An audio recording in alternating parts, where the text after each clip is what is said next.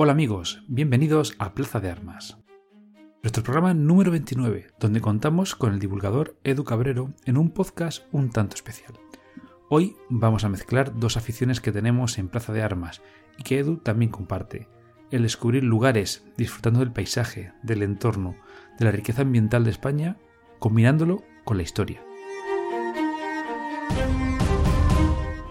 Inauguramos otro nuevo serial de podcast donde, moviéndonos en diferentes periodos históricos, vamos a ir redescubriendo yacimientos olvidados de España.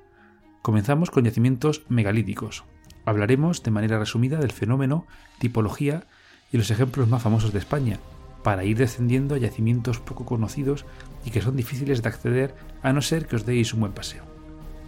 Este serial lo iremos alargando en nuevos volúmenes con yacimientos prerromanos y medievales.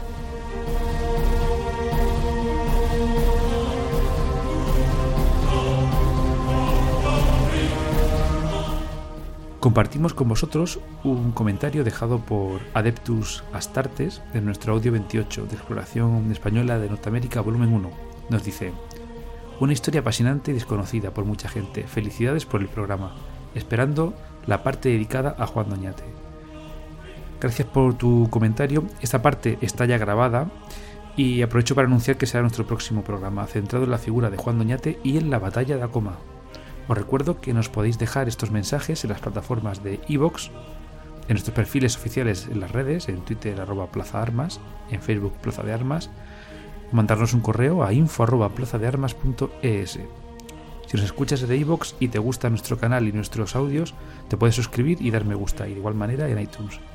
También os recuerdo que tenemos un segundo canal, Pedazo de Arma, el autodenominado Hermano Bastardo de Plaza de Armas, número absurdo y despropósitos varios.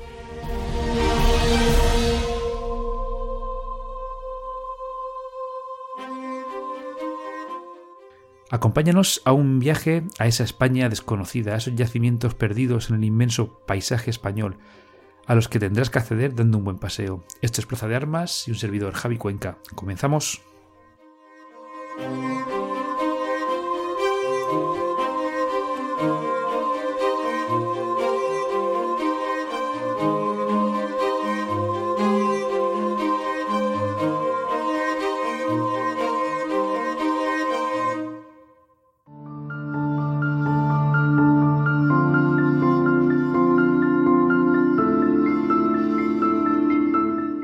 Estás escuchando Plaza de Armas, donde la historia cobra vida.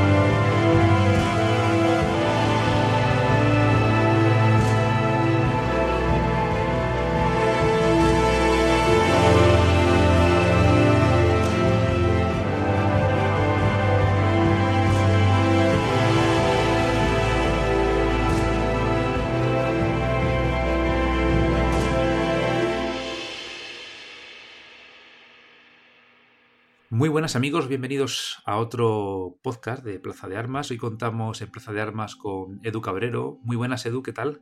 Hola Javi, encantado. Edu Cabrero es un divulgador de historia, tiene una magnífica página web que es corresponsal en, la historia, donde tiene unos artículos muy, muy interesantes, Edu. Sí, eh, además eh, le intento otorgar un poquito de, de, humor al asunto, que a veces la historia está un poco impregnada de demasiado seriedad y bueno, en mi blog intento plasmar un poco los acontecimientos históricos, efemérides, desde un punto de vista pues más ameno y, y narrados desde ese punto de vista ficticio, como digo yo, de, un corresponsal enviado a ellos, que cuenta un poco pues lo que ve, lo que, lo que puede observar en ese momento y una manera distinta, ¿no? de conocer la historia. Además de su, de su blog Corresponsal en la Historia, tiene también un perfil bastante interesante en Twitter que tiene bastantes seguidores, la verdad, es, interesante y da a conocer, bueno, pues todas las publicaciones que Edu va haciendo en, su página web. El tema de que Edu está aquí es, una de las cosas que yo creo que es, está en el ADN de, Plaza de Armas, ¿no? Que ya lo he contado muchas veces a, todos vosotros, cómo comenzamos o cómo se gestó la idea de, Plaza de Armas. Es decir, amigos que hablan de historia, o sea, muchas conversaciones que yo tenía con amigos, que las teníamos pues, en los bares o dando un paseo y demás, trasladadas un poco a que, bueno, que no se perdieran ahí, ¿no? Que las palabras se las lleva el viento, sino poder compartirla con, gente que también le guste la historia. Y el tema de cómo nos conocimos, Edu y un servidor, pues bastante interesante. Sí, bueno, eh, la verdad es que fue muy interesante, sí, estuvimos compartiendo una cena bastante interesante allí en, un, entorno magnífico en la ciudad de Mérida. Yo hasta ese momento vivía en pecado, ¿no? De, no conocer la ciudad de Mérida, eh, me encantó, estuve unos días por allí magníficos. Y bueno, el motivo de la visita también fue por, por un programa de, de radio, La Escóbula de la Brújula, que hacía su edición en directo allí, en, en esta ciudad. Y allí nos conocimos en el evento posterior eh, que se celebró de cena, de, de, coloquio, un poco de una visita también por, por Mérida. Y de entre las muchas personas que asistimos a aquel evento, pues la casualidad quiso que Javi y yo nos sentáramos en la misma mesa, uno enfrente al otro, y allí, como no, surgió el tema de la historia, como bien dices, a modo de amigos charlando un poco de lo que se nos ocurría, y, quiso la casualidad que, que surgiese el tema y que pudiese conocerte. La verdad que fue bastante fue bastante simpática la, anécdota porque nos pusimos a hablar de historia, salió el tema de Plaza de Armas y dijo Edu, coño, tú eres Jaime Cuenca el de Plaza de Armas. Digo, sí, este, pues yo te sigo, tal. Y claro, la primera vez que me pasaba que, por así decirlo llanamente, que yo vaya por la calle y me digan, ay, tú eres el... Sí, sí, sí. Pues, un poco... Eh, no sé, muy simpático, muy simpático todo. y nos pusimos a hablar y de ahí esta esta colaboración, como bien ha dicho Edu, fue en un programa que vinieron a grabar en, directo los amigos de la escóbula de la brújula, que me llamó Israel Espino para ver si le podía echar una mano en el tema de, su edición de, sonido, porque se le había caído su técnico de sonido. Y yo, como no tengo un, sé un poquito, pero a nivel podcast, no a nivel de mesa de mezclas y cosas así, eh, pues llamé a, a, Samuel Hernández, que seguramente muchos de vosotros lo conozcáis, porque tiene un magnífico programa de radio, de secreto de la caverna, de misterio, y aquí fuimos los dos a ayudar a, los amigos de la, de la escóbula, a Jesús Callejo, a Israel. Y lo que bien ha dicho Edu, nos juntamos en la comida, empezamos a hablar de historia, surgió y luego hemos estado en contacto a través de Twitter y surgió la posibilidad de grabar eh, sobre una serie de temas que iremos desarrollando en los próximos podcasts, que a mí particularmente mm, hace que junte dos aficiones que me gustan mucho, que es por un lado el disfrutar de andar por la naturaleza, por el campo, por entornos un poco alejados ¿no? de, las grandes ciudades y a su vez eh, disfrutar también de la historia. Es una cosa que yo ahora por desgracia no dispongo de mucho tiempo libre, pero que antes hacía muchísimo con mi amigo Miguel, que aprovecho para, para mandarle un saludo desde, aquí, y a Paco Guzmán, que ya lo conocéis también, que se ha pasado por aquí por Plaza de Armas. Y hacíamos mucho, en la zona del sur de la provincia de Badajoz salíamos muchísimas tardes a buscar, bueno, pues aquí, según la historiografía, estaba tal yacimiento medieval, ¿vale? Que se abandonó en tal época. Y vamos a dar un paseo y encontramos cuatro muros que podían con, eh, eh, ser los que decían las crónicas, ¿no? Y demás. Hoy a ver un menir perdido en la sierra de no sé dónde. Hoy a ver una estructura megalítica. y así, pues, disfrutábamos de un paseo por la naturaleza y además eh, hablábamos de historia. Y resulta que me encuentro a, este chico, Edu, que resulta que le gusta exactamente lo mismo. Es más, ha estudiado mucho la zona y tiene está a punto de, de, publicar un libro y bueno, cosas que nos va que nos va a contar Edu. Y hablamos y así surgió la posibilidad de grabar, bueno, pues un podcast en el cual habláramos de yacimientos arqueológicos o yacimientos históricos que algunos son más o menos conocidos, pero que tienen un hilo conductor de que están un poquito perdidos por la geografía española. Exactamente. Así, así es, Javi. Yo cuando, bueno, eh, tuve el honor de que me invitaras a, tus micrófonos de Plaza de Armas, un podcast que, como te dije en aquella ocasión por primera vez, sigo muy a menudo. Eh, sigo muchos programas de, radio de, historia, podcasts eh, variados y Plaza de Armas se encuentra sin duda entre mis favoritos. O sea, para empezar, eh, es un honor poder colaborar en la construcción de contenido nuevo para Plaza de Armas. Y sí, cuando me, me realiza su propuesta de participar, eh, bueno, se me ocurrió eh, este tema porque, bien, es verdad que yo no soy experto en ningún tema concreto como otros invitados ilustres que han pasado por aquí, por estos micrófonos, enseñándonos, eh, ilustrándonos sobre, sobre sus temas. Y bueno, se me ocurrió que algo que yo sí que puedo a lo mejor aportar a los oyentes, a la audiencia, es precisamente esa historia más desconocida, más eh, desapercibida, que se encuentra pues precisamente, como bien dices, en esos lugares apartados, en el campo, es necesario calzarse unas buenas botas y patearse el monte en busca de estos rincones que están alejados de, pues de esos lugares que cotidianamente la gente puede frecuentar en mayor medida, esos grandes monumentos de las ciudades, eh, prestigiosos museos que están fenomenal, que, que nos eh, ayudan a conocer la historia desde un punto de vista quizá más académico, pero que, como bien dices, a veces los paseos por el campo encuentras cuatro piedras que que no son solo cuatro piedras, cuatro rocas en el monte, sino que están ahí por algo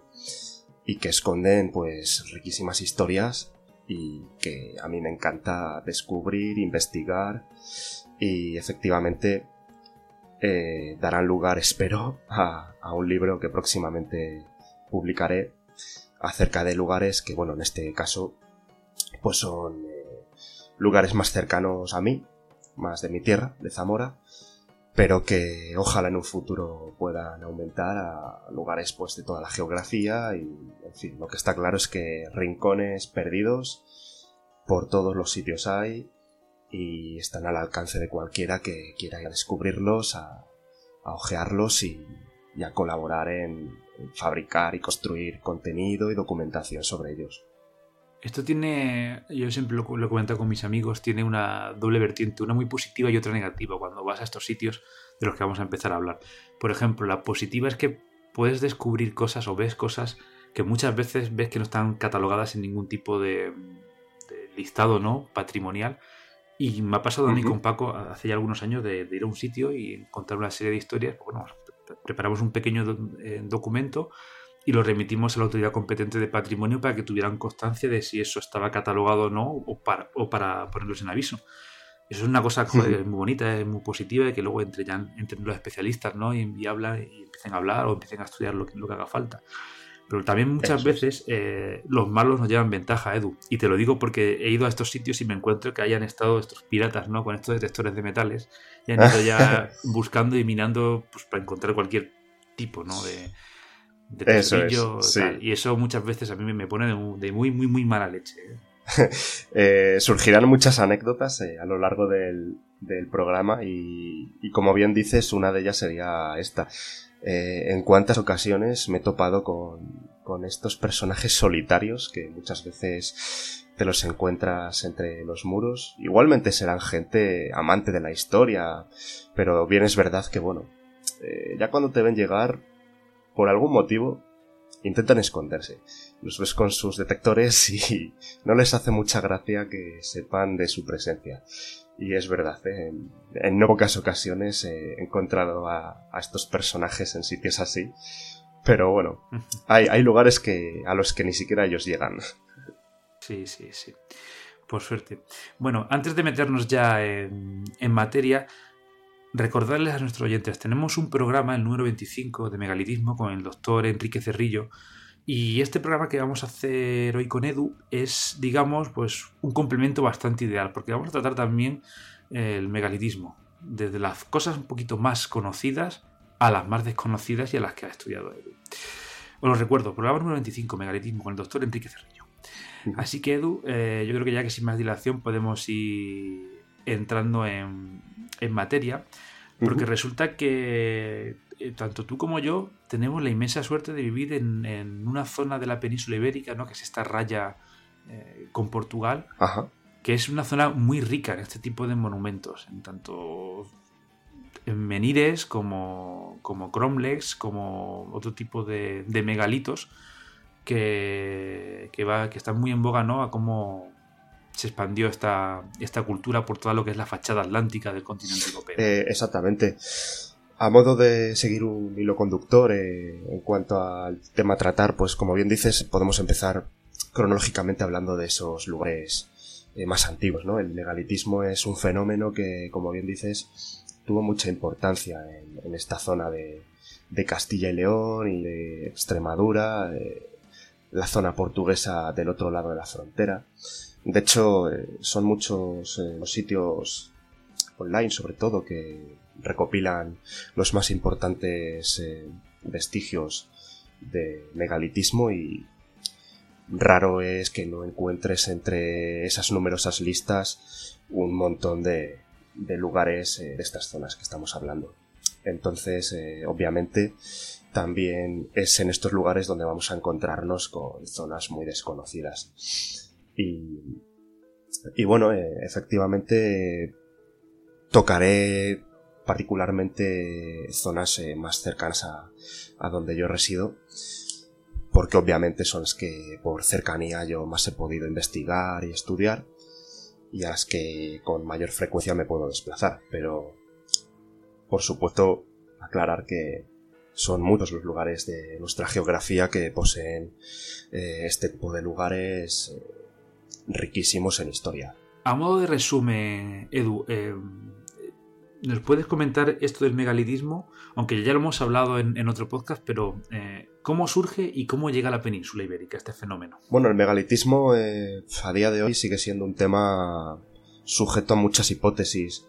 Son muchos los temas que, que surgen a raíz de, del megalitismo debido a que, como digo, a día de hoy todavía son, son muchas las, las hipótesis, son muchos los investigadores que optan por, por una explicación u otra, pero bueno, eh, en cuanto al por qué, como ya en mayor medida se explicó en el, en el otro podcast, tenemos que situarnos en, en el periodo conocido como el Neolítico, que es donde empiezan a surgir las primeras eh, sociedades, sobre todo auspiciadas por ese salto de, de los nómadas a los, los, hombres sedentarios, fundamentalmente provocado por la domesticación eh, tanto vegetal como animal, es decir, la aparición de la, de la agricultura y de la ganadería.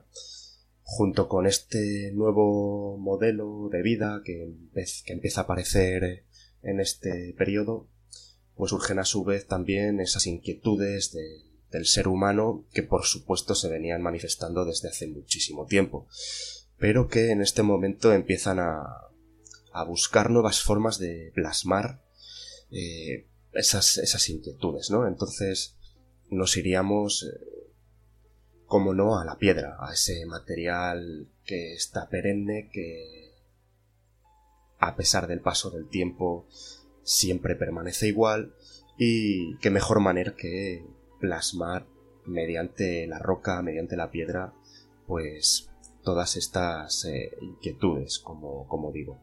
Es así como surge eh, este megalitismo, ¿no? Eh, quizás la, la hipótesis más, más común, la más aceptada, es que estaríamos hablando de monumentos que en cualquier caso se relacionarían con, con el arte fúnebre, con los monumentos funerarios, con ese paso de esta vida a la siguiente. Eh, luego sí que podríamos especificar más en concreto las funcionalidades que pueden tener Cromlech, Menires y, y Dolmenes, pero bueno, eh, como bien digo, ese mundo de los muertos estaría en todo momento relacionado con, estas construcciones, eh, al menos en, una gran parte de las mismas. Bueno, pues vamos a continuar, Edu, con el tema Cromlech. Si nos puedes explicar exactamente qué es un Cromlech. Sí, eh, es el tipo quizás más, eh, por así decirlo, menos espectacular, entre comillas, los hay fabulosos, por supuesto, pero como bien decíamos, si queremos tratar el tema de pasear por el campo, de descubrir el por qué estas piedras están aquí de este modo posicionadas, eh, descubrir que se sale un poco de, de lo común, ¿no? Pues hablaríamos en primer lugar de los cromlech que no serían sino un grupo de piedras eh, de algún modo en, el terreno, formando pues estructuras circulares o elípticas eh, compuestas por, por losetas o piedras de tamaño medio en su mayoría y que, bueno, eh, como decíamos, estarían sobre todo vinculadas al, a los ritos funerarios. Son menos comunes quizás que el resto de, de tipos de megalitismo, al menos en la península. Pero, por ejemplo, eh, sería interesante mencionar y destacar esos, esos pirenaicos que tanta importancia tienen en esa franja que ocupa eh, pues los Pirineos hasta la zona eh, del País Vasco donde tenemos pues varios ejemplos de, este tipo de monumentos. A nivel internacional, quizás cuando hablamos de Crowley, lo que se nos viene a la cabeza es lo que tenemos en el Reino Unido, por ejemplo, Stone Age. Es el, el, por excelencia. O, por ejemplo, el Círculo de Avebury. También es otro de los que tenemos en mente. Luego ya eh, en la península ibérica, no en España, sino en Portugal, hay un ejemplo que yo creo que es de los más espectaculares a nivel mundial, que es el Crowleg de los Almendros, en la región de, Évora. Y merece una visita, ¿eh? es impresionante ver esas moles de, granito puestas en pie. Porque yo lo primero que me llevo a la cabeza, bueno, ¿cómo hacían esto? Hay muchas teorías de. Bueno, eso está, los libros de historia están llenos, ¿no? De cómo se construían este tipo de, de, eso es. de, megalitos, estas piedras, el, cómo se arrastraban. Pero aún así tiene lo que veníamos hablando, de esa magia, ¿no? De que vas andando por mitad de la naturaleza y te encuentras esto. Cierto es. que, estás, que, que, estás, em, estos monumentos tienen miles de años de antigüedad. Entonces, em, muchas veces el paisaje no es el paisaje en el cual se construyó. Aunque a nosotros nos parezca, yo he estado, por ejemplo, hace poco, no en un croble, pero he estado visitando un, dolmen y estaba justamente casi casi en mitad del cauce de, un arroyo y estaba comido por la maleza. había pues, en el pasado no estaba y hoy en día, por ejemplo, esto mejor lo voy a dejar para el final, ¿vale? Cuando hablemos de los dolmenes, ¿no? Porque tenemos esta imagen de las piedras, pero un dolmen era un poquito más complejo que... Exactamente. Que estos otros datos. Así es. También, a modo de resumen, otro tipo de, de megalito serían dos menires, Edu, estos moles de piedra que nos encontramos pinchadas en el suelo. Así es. Y que llaman la atención. Yo me los he llegado a encontrar en un llano, en un páramo, y de repente tienes ¡pum! como un hito, ¿no? De, casi de carretera, como un indicador, como, como un cartel, ahí tienes clavado tu menir. Exactamente. Eh, bueno, eh, salta a la vista, ¿no? El poder eh, pasar por un lugar apartado y a cualquier ojo, aún no siendo experto, le va a resultar llamativo este tipo de monumento hincado en la tierra y que rápidamente está claro que, eso no está ahí por casualidad, ¿no? De hecho, muchos de los menires que a día de hoy se conservan incluso fueron identificados estando en el suelo, ya derribados por el paso del tiempo e, e incluso fragmentados.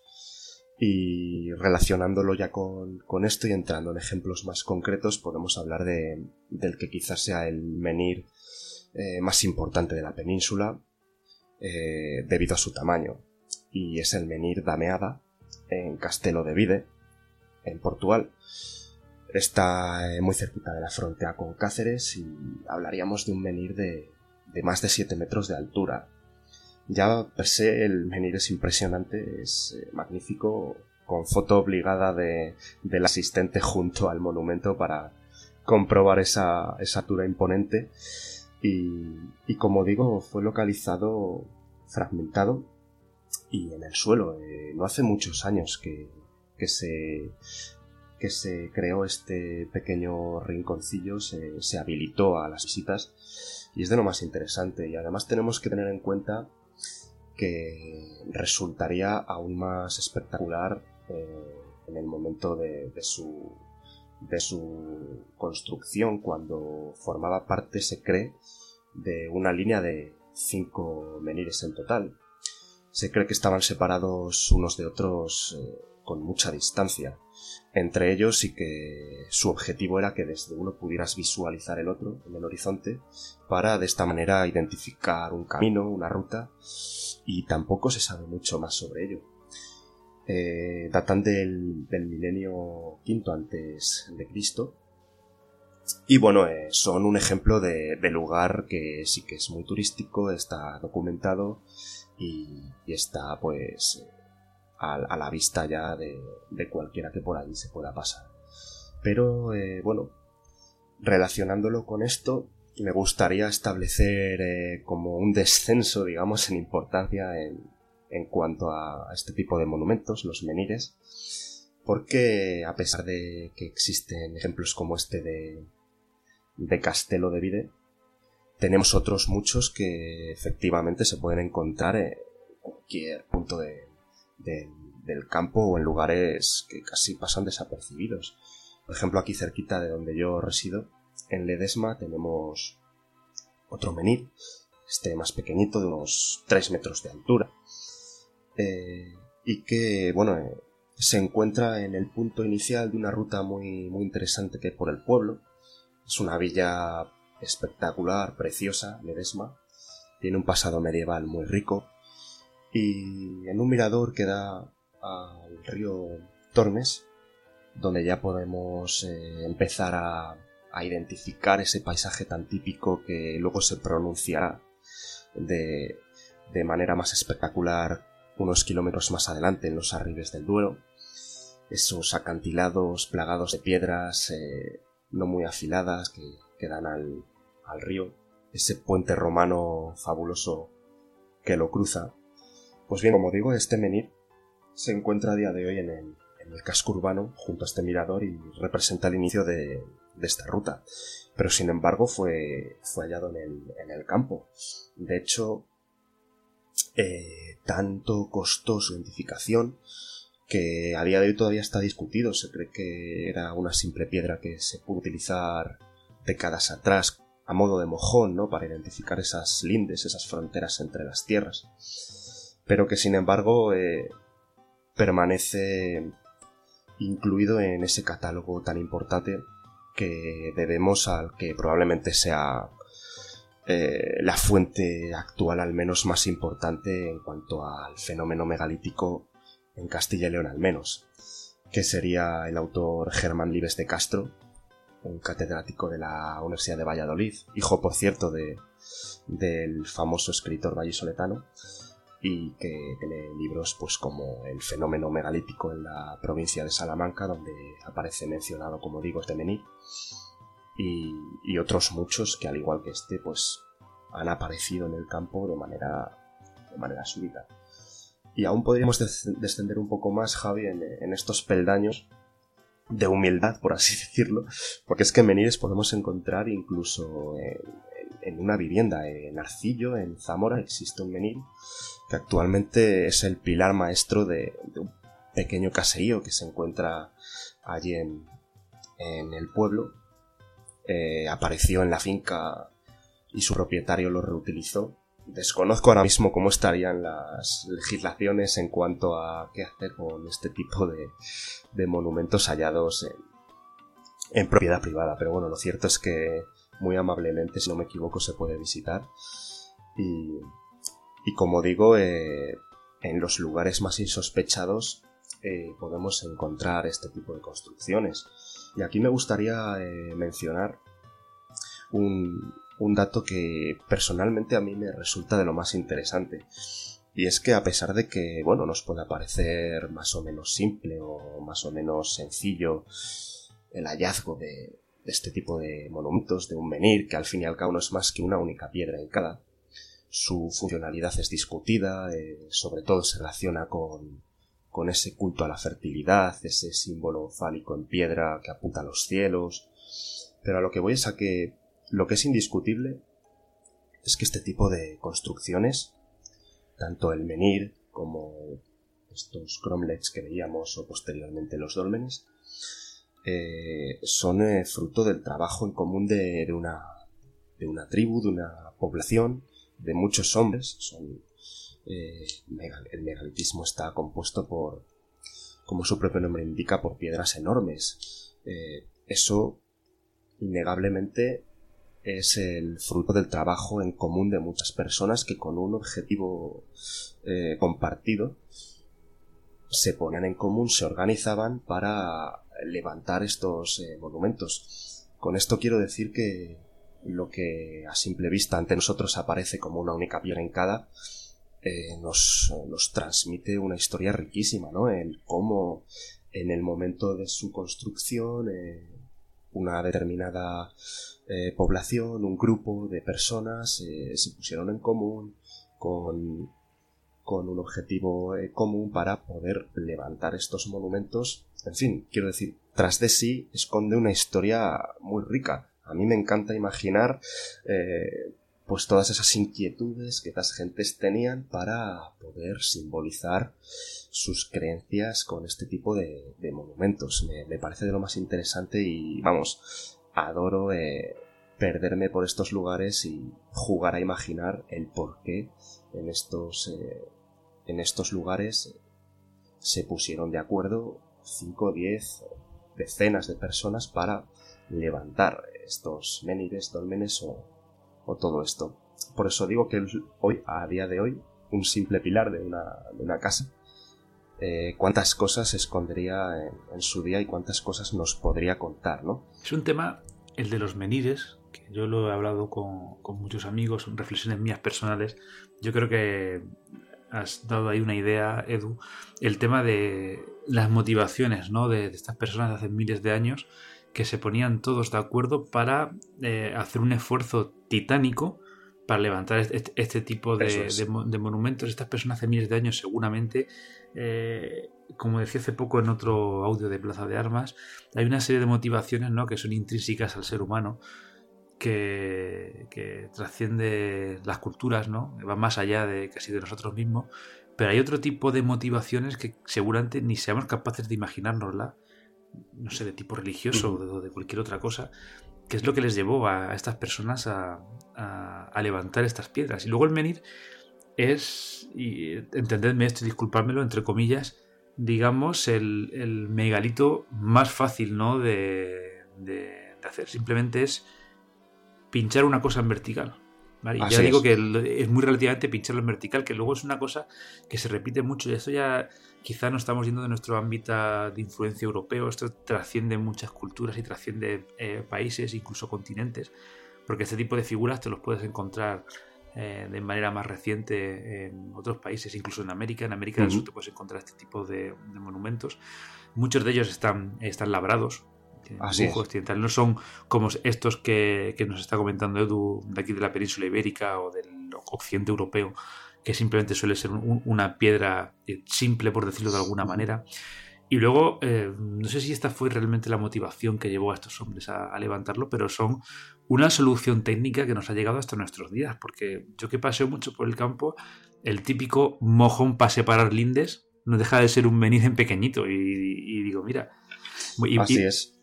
Muchas veces confundido, precisamente, como comentábamos, con, y muchas veces cuando te lo encuentras, por lo menos a mí me ha pasado cuando te estás dando un, paseo por ahí y ves eh, estas delimitaciones de finca. No me estoy refiriendo al típico muro que se hace así, por llamarlo de alguna manera, de piedra seca colocado una encima de otra encajada. No, no, no.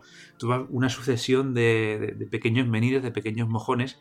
Algunos muchas veces están bien labrados, ¿no? Otros son simplemente un cacho de piedra que estaba por allí, una lasca de piedra han puesto de pie pero para diferenciar dentro, por ejemplo, de una finca más grande que se ha hecho algún tipo de partición. Entonces, no sé, yo he leído eh, hipótesis, Edu, de que estos menires, bueno, pues eran, delimitaban eh, territorios, Correcto. etcétera, etcétera. Eh, pues a lo mejor esa solución se ha trasladado generación tras generación hasta casi nuestros días, ¿no? Para, para fijar un poco los límites en el territorio. Sí, sin lugar a dudas. la delimitación es otra de las hipótesis más comunes a la hora de explicar este tipo de construcciones, pero bueno, también esa majestuosidad, esas dimensiones de muchos de ellos nos invitan a pensar que, que podían esconder otro tipo de cultos. En cualquier caso, no solo en cuanto a los menires, sino en cuanto al resto de monumentos megalíticos y otras eh, construcciones aparte, soy de la opinión de que no son incompatibles en muchos casos las hipótesis, ¿no? Eh, podrían tener diferentes eh, motivaciones, todas ellas, algunas de ellas, o en fin. Eh, sobre todo en cuanto a megalitos, siempre tendremos un abanico muy amplio abierto a, diferentes interpretaciones. Pero sí, como bien decías, por terminar, por, por terminar un poco con los menires, pues efectivamente quizá no, no sean visualmente los más espectaculares como como esos dólmenes eh, de grandes dimensiones que tienen piedras apiladas y que por ello resultan más, más impresionantes, ¿no? Pero a lo que voy es a que aún así qué bonito es pensar ¿no? en esas historias que esconden detrás, en esas motivaciones, eh, en esos eh, trabajos tan pesados que tenían que llevar a cabo estas gentes con sus tecnologías arcaicas para, para poder, al fin y al cabo, erigir algo que para ellos sin duda tendría muchísima importancia. Y ya decía a nuestros oyentes cuando estaba introduciendo el tema de que el podcast de hoy era, era especial. No solamente íbamos a hablar de historias, sino que íbamos a hablar de, de esto que ya, que ya he comentado con Edu, que nos gusta mucho, que es mezclar la afición, ¿no? De salir a dar paseos, perderte por el campo y encontrarte de lleno de bruces con la historia. Esto es un audio que es más bien más evocador, ¿no? En algunos aspectos, por estas reflexiones que está comentando Edu que te pueden surgir cuando estás delante de, de en este caso, de un megalito, o más adelante cuando hablemos de otro tipo de, de estructuras. Sí, sí, sin duda, Javi. Fomentar eh, eh, esta afición, fomentar el, que la gente pueda encontrar la historia, no solo entre, entre las paredes de grandes museos o de las grandes catedrales, sino que hay mucha historia por ahí perdida, escondida, eh, esperando que, que la gente se dé una vuelta por ella y que jueguen, como digo yo, a imaginar con, pues esas historias ¿no? que había detrás, porque encima cuanto más nos alejamos en la cronología, menos documentación existe y es proporcional que aumente el grado de, hipótesis que el investigador eh, tiene que, proporcionar eh, a la hora de interpretar todo aquello que se encuentra. Yo pongo un ejemplo, siempre lo comento en, mis círculos, una vez que estaba dando un paseo cerca de un, pueblo de Extremadura, estaba metido dentro de un bosque y vi, bueno, pues estos mojones. Y alguna cosa, claro, yo no soy eh, arqueólogo, no tengo esa formación profesional, ¿no? Eh, pero de ver muchas cosas, hay cosas que ya te empiezan a sonar. Esto lo he visto yo ya en otro sitio. Y de ver de cómo esto puede ser algo reutilizado, como bien decía Edu, ¿no? En este venir de arcillo. Así es. Y, y, bueno, eh, y de repente estar ahí en un bosque, no haber ni un alma, estar yo solo, ver esto y se empieza a pensar el, cómo ocurrió esto, tal y cual. Y empiezas a meterle, eh, empiezas a pensar y a, meter ahí, a sacar hipótesis. Y luego además le empiezas a meter componentes, le metes la componente espacio-temporal. Es decir, eh, eh, este menir, pues seguramente, o este dolmen, o si lo es, esto estaría en la cantera en otro sitio, lo tuvieron que traer hasta aquí. El paisaje no era el mismo hace miles de años y, a mí es un ejercicio que me, gusta mucho porque a una, bueno, pues mis aficiones, ¿no? que son naturaleza e historia, y también eh, mi campo profesional, ¿no? que es la, naturaleza, por un lado. Eso es, em, así es. Y bien, Edu, yo creo, ¿alguna cosita más de comentar de, de Menides o pasamos a otro tema? Sí, pues podemos enlazar ya con, los dolmenes porque además es en este campo donde, donde más existe la posibilidad de comentar esto que estamos diciendo, ¿no? Esta posibilidad de, de imaginar, de documentar porque los dolmenes eh, serían ya monumentos donde vamos a tener en, muchos casos eh, ajuares y vestigios que ya nos van a poder proporcionar más información en, en esta historia que estamos intentando reconstruir. Muy bien, pues antes de continuar con los dólmenes, vamos a hacer un pequeño descanso musical y volvemos.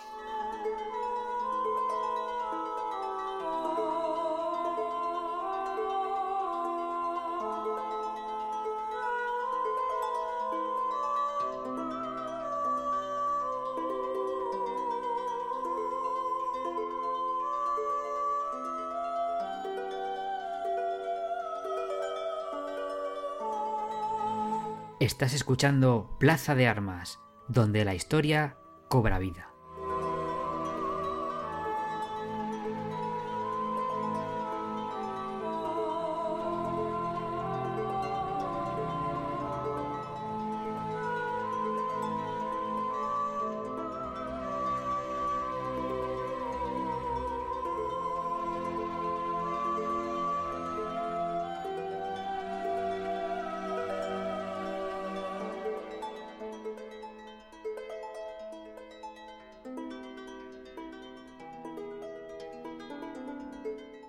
Continuamos con Edu Cabrero y con este viaje que estamos haciendo, aunando eh, paisaje, aunando naturaleza, aunando sitios que son poco conocidos, con algunos que son un poco más, y vamos a meternos de lleno en una de las figuras quizá más representativas del megalitismo, que son los dólmenes.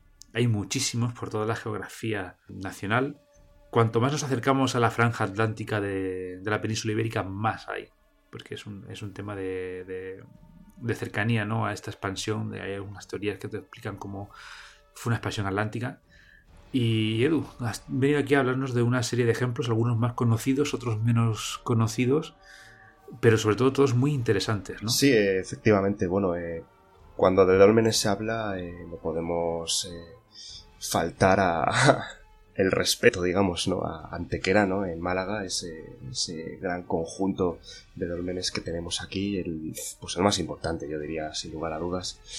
Y, y bueno, eh, como ejemplo de, construcción dolménica, obviamente lo utilizaríamos de ejemplo. En este caso estaríamos hablando de un lugar muy documentado, eh, ha suscitado un interés amplísimo y debido a ello, pues, eh, se ha estudiado en profundidad, grandes expertos de todo el mundo han aportado su investigación y, en fin, es un lugar con un centro de interpretación eh, fabuloso, eh, está muy bien habilitado y, como digo, pues es un ejemplo de, dolmen que, es muy conocido y que, y que todos, pues, en algún momento seguro que hemos oído hablar de, ello. ¿no? Eh, además ha sido recientemente nombrado Patrimonio Mundial en el año 2016 y bueno, son muchos los puntos por los cuales Antequera goza de, un gran prestigio y, de una gran importancia. Estamos hablando de, de construcciones que, siendo la más antigua el dolmen de Menga, del conjunto, del quinto milenio antes de Cristo, eh, unos 6.500 años de antigüedad. Eh, tiene muchos factores que lo hacen único, ¿no? En Antequera tenemos esos pilares centrales en, los dólmenes que son algo muy, muy poco común. Y habitualmente Antequera se utiliza, pues, para eh, representar a veces mediante eh, audiovisuales eh, y de manera muy rica y muy interesante esas construcciones tan, tan titánicas, como bien decías antes, que, que suponían los dolmenes. ¿no? Eh, estamos hablando de que el dolmen de Menga tiene en su parte superior una losa de 150 toneladas que resulta pues, increíble el pensar cómo llegaron a posicionarla en, en ese lugar y Está Esposo también, por ejemplo, eh, tan típico que, tantas hipótesis ofrece. En definitiva, importante el mencionar al menos en Antequera como ejemplo de dolmen súper conocido y, muy rico en cuanto a su importancia histórica. Pero bueno, como hacíamos con el tema de los menires, si vamos descendiendo en cuanto a esos lugares más desconocidos, pues nos vamos eh, topando con, con historias eh, igualmente riquísimas e interesantes que a lo mejor no están acompañadas de un monumento tan espectacular, pero que, que ahí están, que son raíces y que nos, nos cuentan muchísimo de, este periodo, de este momento de la historia. Mm, como bien dices Edu, el dolmen de Antequera es especialmente conocido y famoso es porque es enorme. O sea, cuando si tenéis la suerte de visitarlo o de buscar imágenes por Google, es que es enorme, o sea, eh, enorme. Y luego además tiene una cosa que no es muy habitual eh, en cuanto pensamos en la configuración de un dolmen, porque normalmente cuando pensamos en dolmen muchas veces lo que primero que nos viene a la mente es esa mesa de piedras, por hacer un símil, ¿no? Sin duda. Eh, que son pues un, conjunto de piedras muy grandes, de ortostatos, es la palabra técnica, que tienen encima otra, y ya está. O sea, eso en mitad de un en mitad de un campo, por decirlo de alguna manera. Y el dolmen, como ya explicamos en el podcast del megalitismo, el número 25, es un, poquito más complejo. Estaban cubiertos y era como una. haciendo. Eh, como si fuera una cueva, para que nos entendamos. Es lo que venía a ser un, dolmen. Y este que acaba de comentar Edu era es que es enorme. Tiene pilares centrales, o sea, tiene vigas centrales para soportar eh, los ortostatos superiores. Es una cosa eh, Impresionante, sí. Yo tuve la oportunidad, además, de visitarlo eh, con, el privilegio de, poder estar en, bastante intimidad y resulta sobrecogedor el estar en su interior y poder eh, mirar hacia arriba, verte rodeado de esa construcción que, que se te antoja tan, tan moderna por su majestuosidad y su, y su grandeza, su amplitud, que sin embargo fueron gentes de de hace milenios las que consiguieron llevar a cabo esa construcción, ¿no? ¿Cuántos motivos tendrían? Eh, ¿Cuán especial sería para, para ellos poder ver finalizada su construcción para poder levantar esas pesadas losas y construir tales monumentos? Pues bueno, Edu, continuamos bajando como tú has ido empleando ¿no? el, el, ejemplo. Vamos a bajar un poquito de nivel y vamos a ir adentrándonos en otro tipo de dolmes menos conocidos para el gran público. Sí, eso es. El dolmen además es una construcción que a mí personalmente me, me gusta mucho, eh, me, sobrecoge porque suele ser eh, un lugar apartado y que no está rodeado por otro tipo de construcciones o o de monumentos. Eh, es algo muy independiente, muy solitario y no se produce como una intimidad eh, muy misteriosa, ¿no? además teniendo en cuenta la funcionalidad que, que tenía. Y por eso el, pasear por el campo eh, te lleva siempre a este tipo de lugares, ¿no? En los dólmenes rara es la ocasión en la que no te exige cierto paseo por el campo el llegar a, dolmen, ¿no? Y son muchos los ejemplos que por la geografía tenemos de, este tipo de, construcciones. Por mencionar algunos que yo he visitado, que, además me, han gustado especialmente por el entorno en el que se encuentran, pues eh, hablar, por ejemplo, del dolmen de Dombate en Cabra de Ergantiños, esto es en La Coruña. Aquí tenemos eh, muy bien conservado más o menos el diámetro de, esta construcción de casi 24 metros por un 80 de altura. Está datado en el, milenio cuarto antes de Cristo. Es un dolmen de, corredor. El dolmen de corredor, como bien se explicó en el, podcast de megalitismo, eh, es el más común, yo creo. Eh, que contiene una pequeña galería de entrada hacia la cámara funeraria y en muchos casos es lo que realmente nos ayuda a identificar ese grupo de piedras como un dolmen, ¿no? El poder ver que en una eh, estructura más o menos circular, como la mayoría tienen, se encuentra a su vez eh, una especie de galería de acceso. Además, en, el dolmen de Dombate tenemos una peculiaridad muy interesante y es que en su interior hay diferentes ortostatos grabados y pintados eh, está muy bien protegido, por eso lo he mencionado en este peldaño, por así decirlo. Esta ahora mismo forma parte de, de un complejo que tiene una nave protectora ¿no? para el mal tiempo y, bueno, la verdad es que resulta fascinante. Si no me equivoco, lo denominan la Catedral Megalítica de, Galicia, por su importancia y, y por, y por, su, por su tamaño. Y, la verdad es que pues, es, magnífico. Tenemos eh, otros, eh, por ejemplo, en la zona de Álava hay uno muy, muy curioso que recibe el nombre de la chabola de la hechicera. Este está datado en 3500 a.C como digo, en Alar, concretamente en, en Villar. Yo lo visité, me resultó muy curioso porque además está impregnado de, de, mucho misterio. Eh, nos movemos en una zona con un pasado muy, muy curioso, ese tema de la brujería vasca del norte de la península. Eh, actualmente este dolmen se utiliza para celebrar diferentes rituales eh, modernos relacionados con, con el recuerdo ¿no? de, esos rituales medievales de, aquelarres y demás. Es curioso por eso, pero en cuanto a, su riqueza histórica eh, destaca pues su forma tan típica, ¿no? tan inconfundible, como decíamos, de esa galería formada por diferentes ortostatos, diferentes losetas formando una estructura circular y coronadas por, por otras en su, en su techo.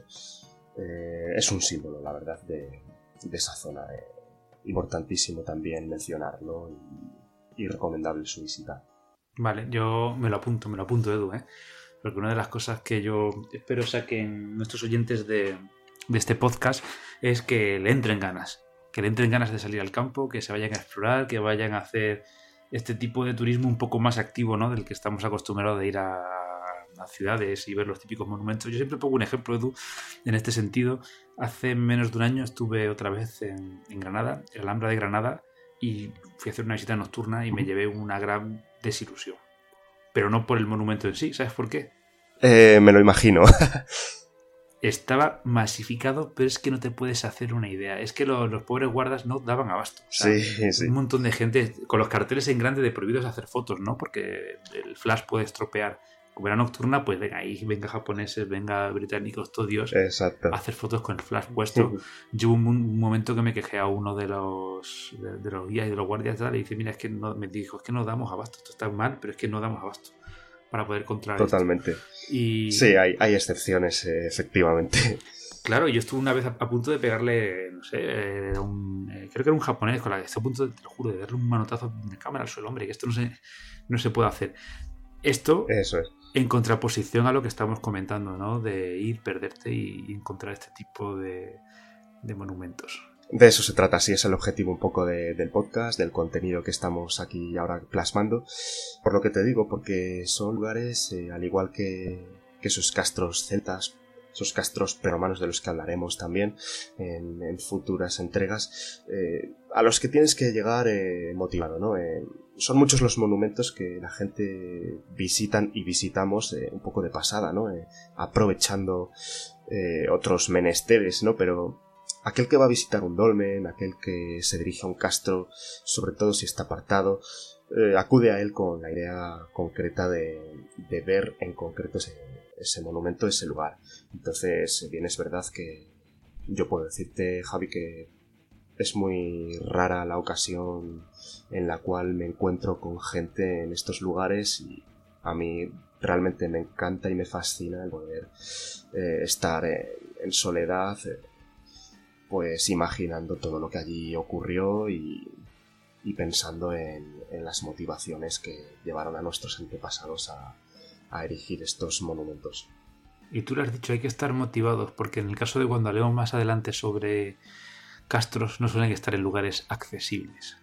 Uf, eh, algunos, eh, habrá gente, estoy seguro, de que aún interesándole no se vean capacitados de llegar a ellos por, por el eh, difícil acceso que suponen. ¿no?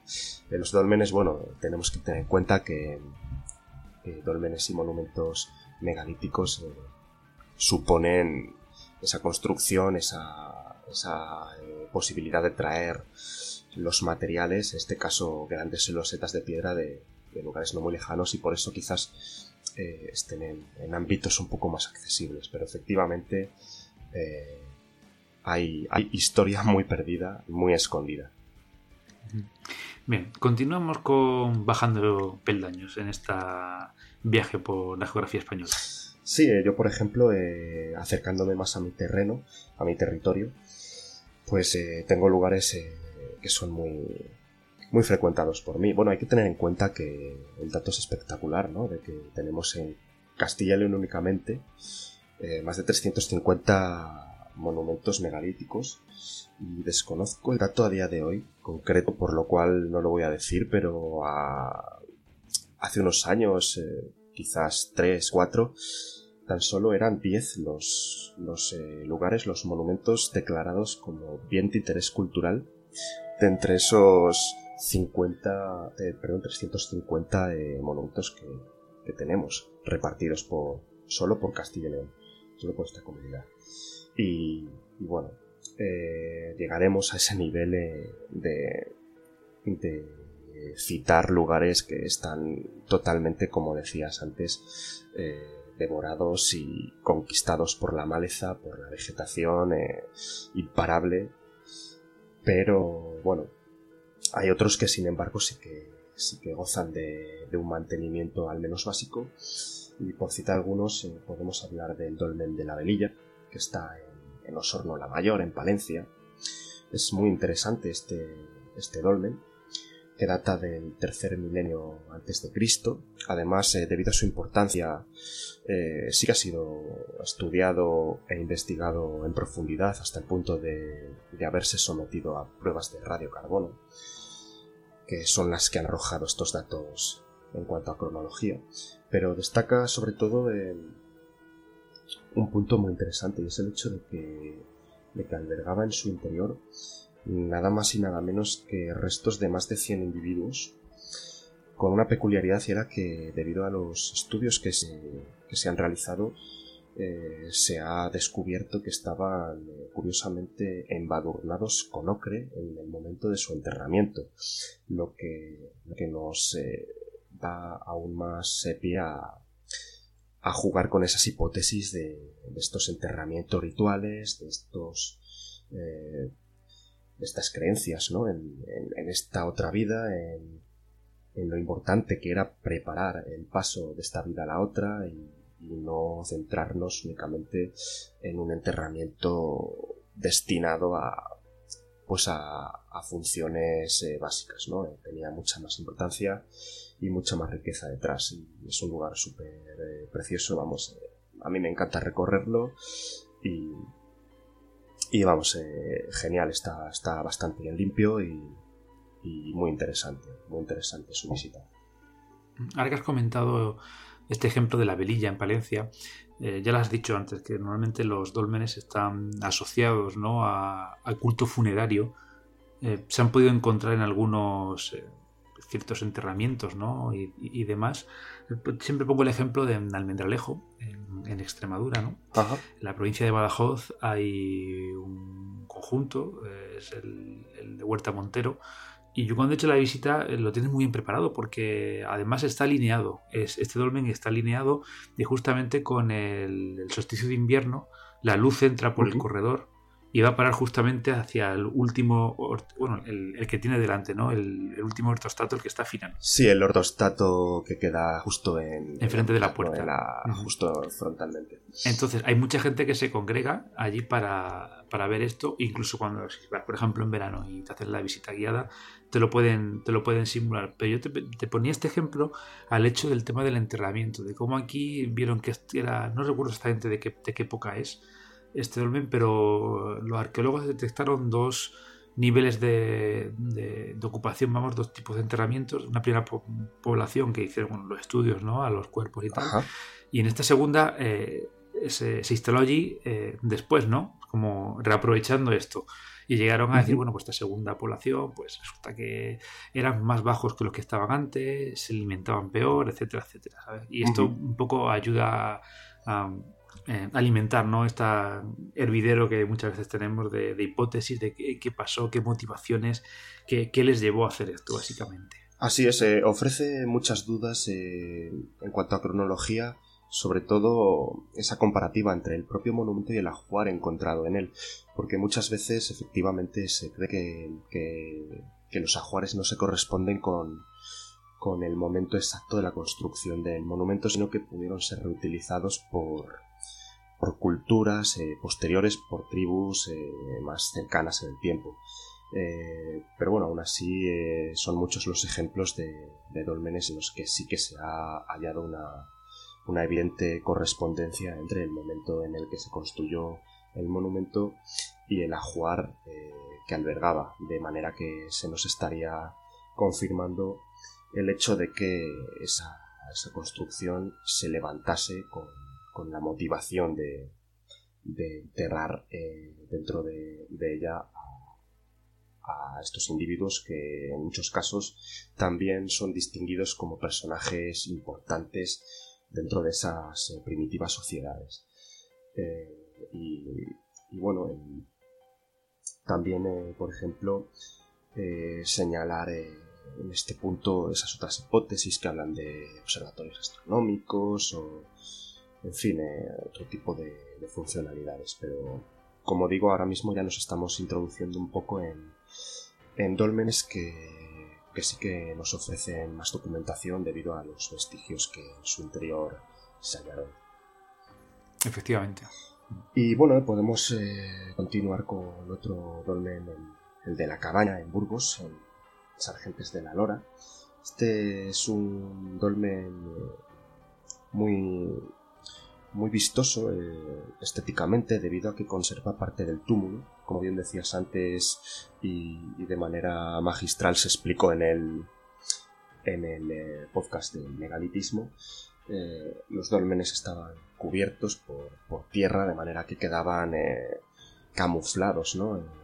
como si de un monte se tratase con una entrada que suponía una pequeña galería, un corredor, como es el caso de este dolmen de Burgos, que, bueno, en este caso no es sino el, más grande y por ello importante de, del conjunto que agrupa más de 30 dólmenes.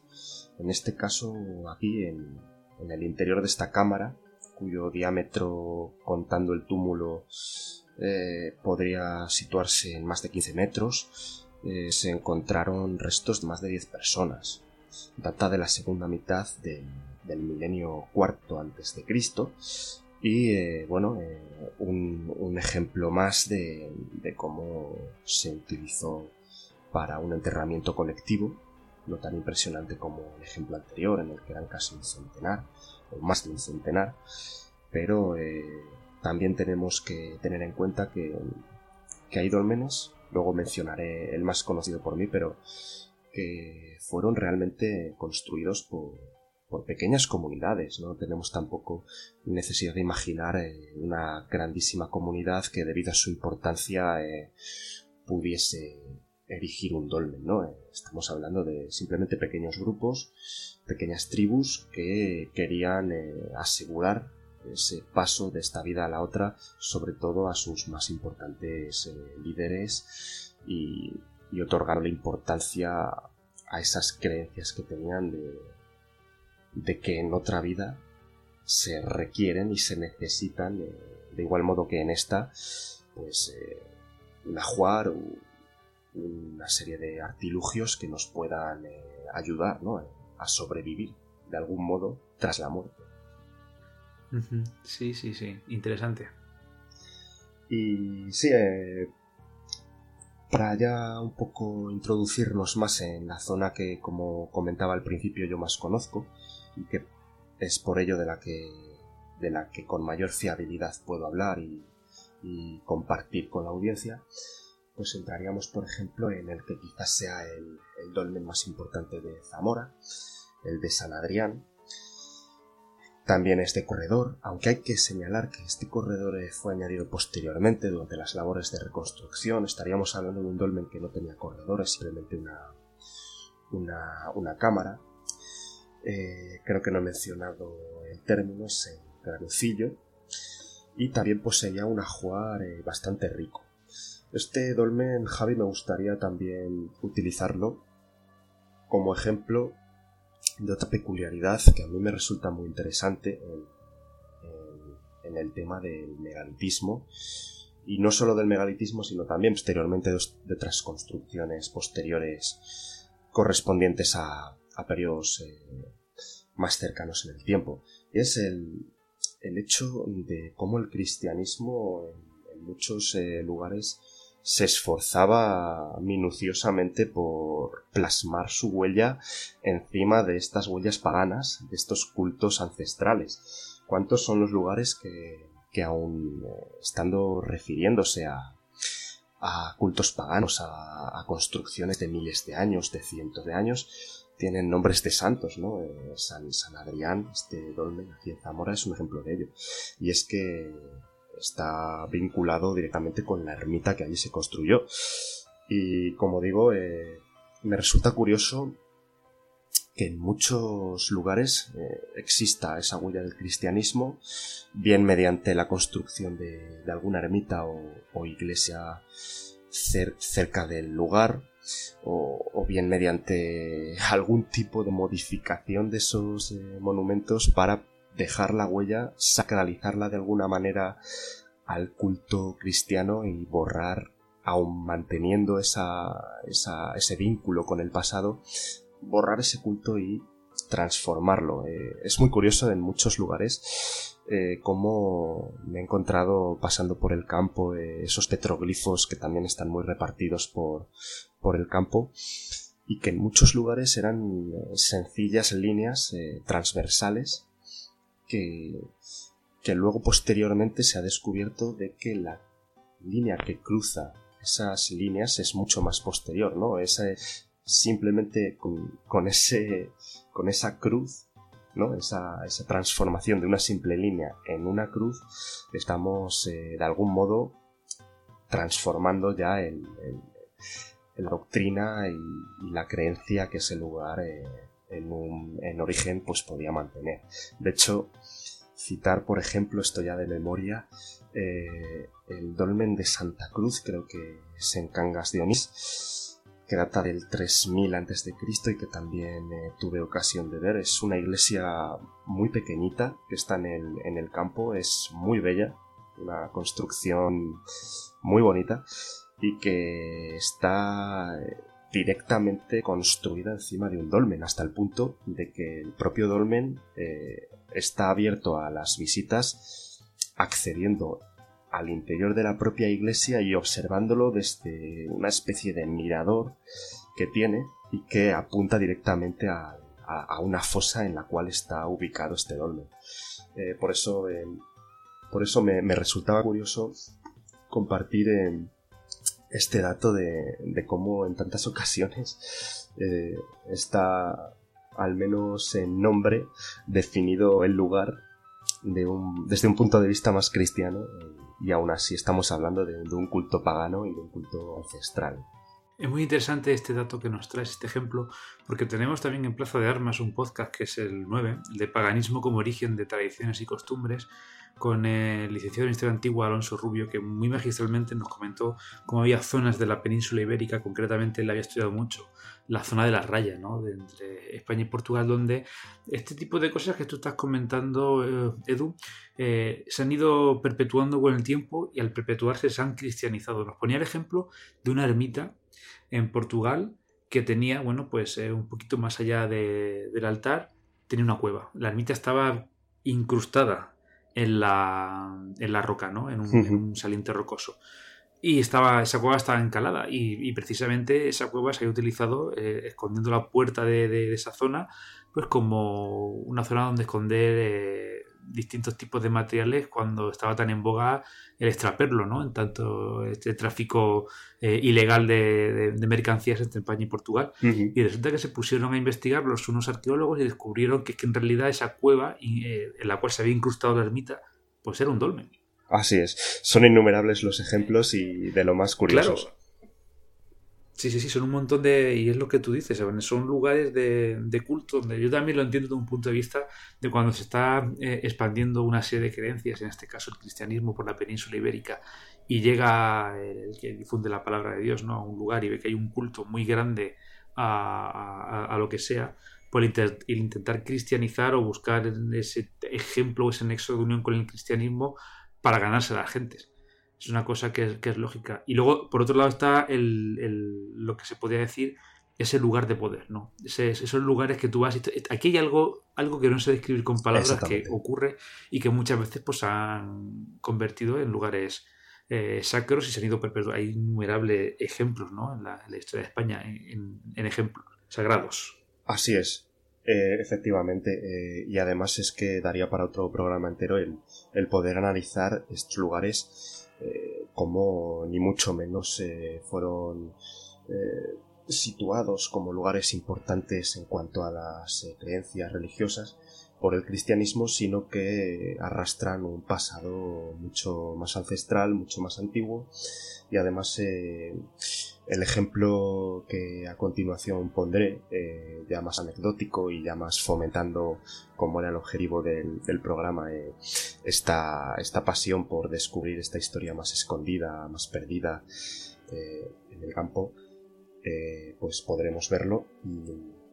Y, a lo que iba es a que muchas veces también, al menos yo lo entiendo así, eh, es que es innegable el, poder que un lugar puede transmitir, eh, esa magia que, que por lo que sea parece reinar en el lugar y que es innegable a, cualquier creencia y a cualquier religión. Entonces, de igual modo que que hace milenios se identificó el lugar como importante, se, localizó ahí algún tipo de altar, de santuario, pues de igual modo el resto de creencias aún modificándose y, dirigiendo los rezos y las oraciones a deidades distintas, la magia del lugar eh, se perpetúa y, se conserva.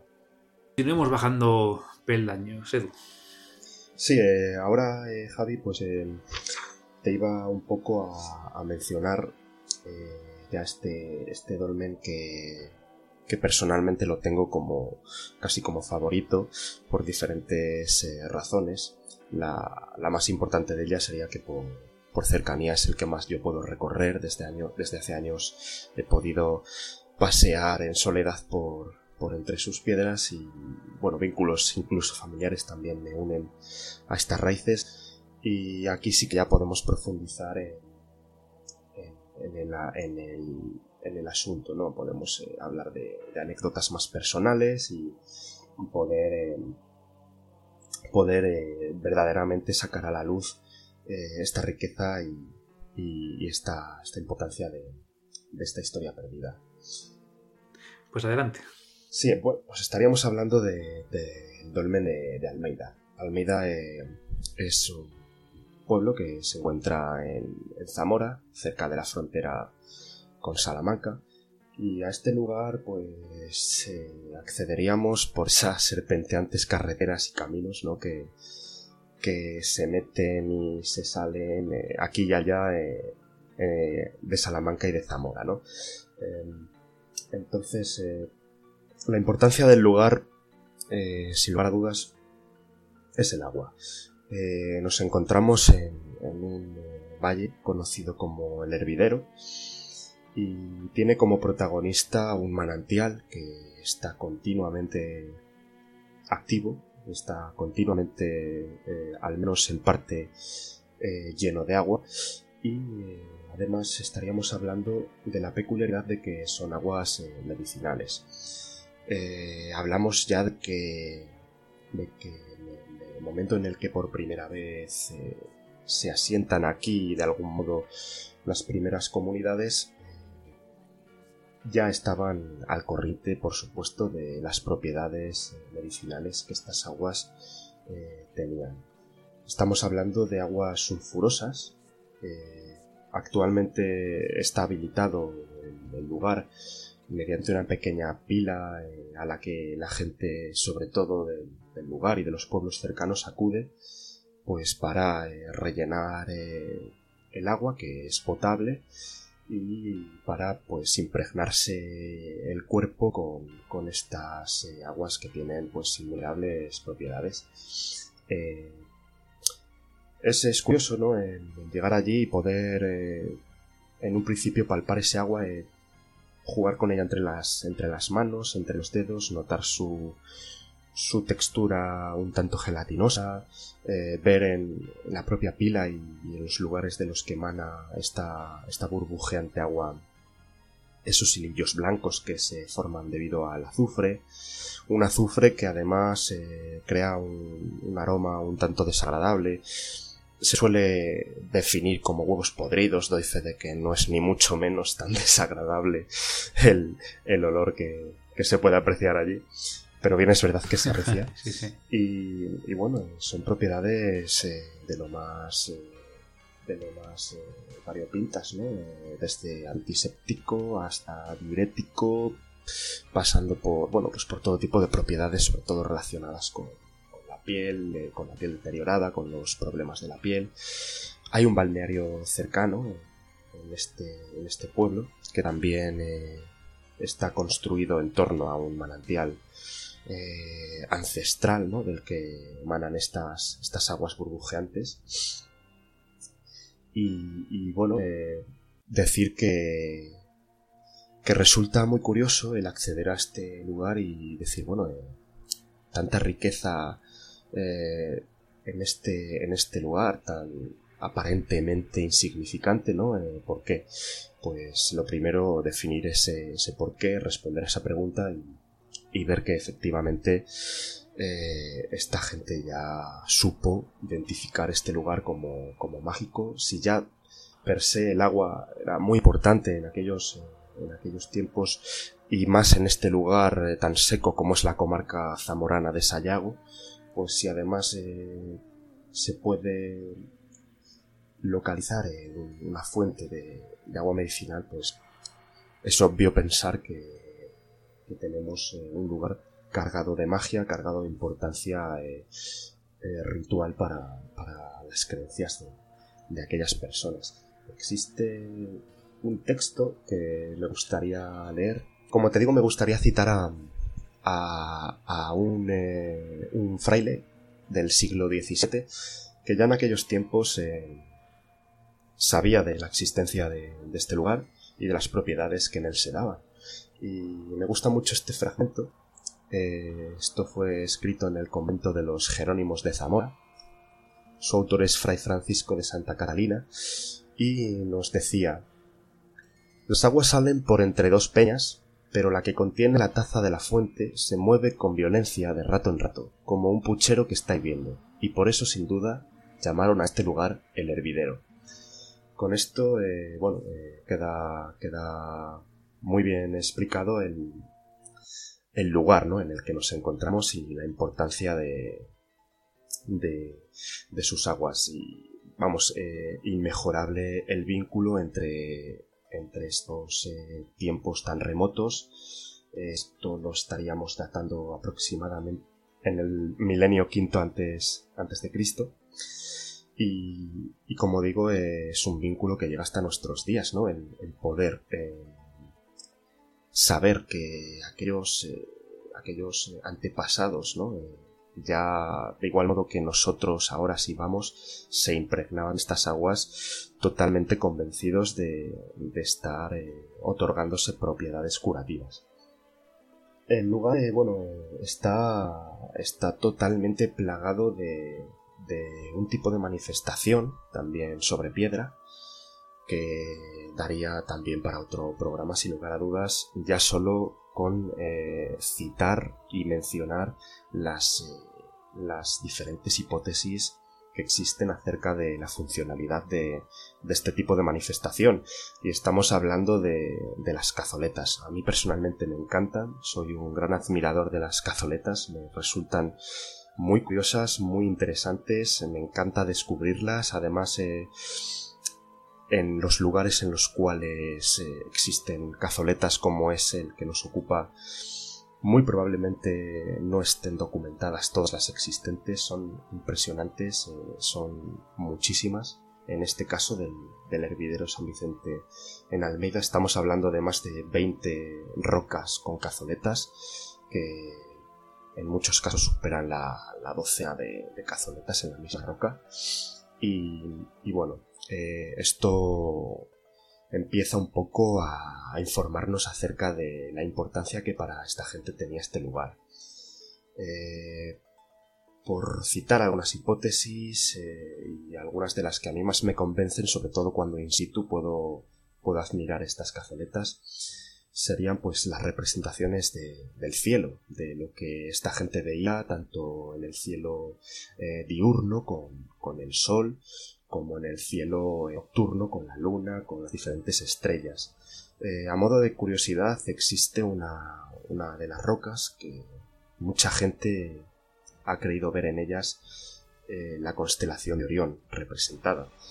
Yo ni mucho menos me atrevo a asegurar tal, tal afirmación, pero pero sí que lo que sin lugar a dudas puedo afirmar es que resulta de lo más curioso y, sorprendente el, estar eh, sobre ellas, subido a la roca, el poder observarlas entre, entre tus pies y poder efectivamente tener en el propio móvil o en cualquier eh, foto la constelación o si puede ser observada incluso por la noche aún mejor y efectivamente dar darse uno cuenta de, de cómo al menos tiene un, sorprendente parecido, ¿no?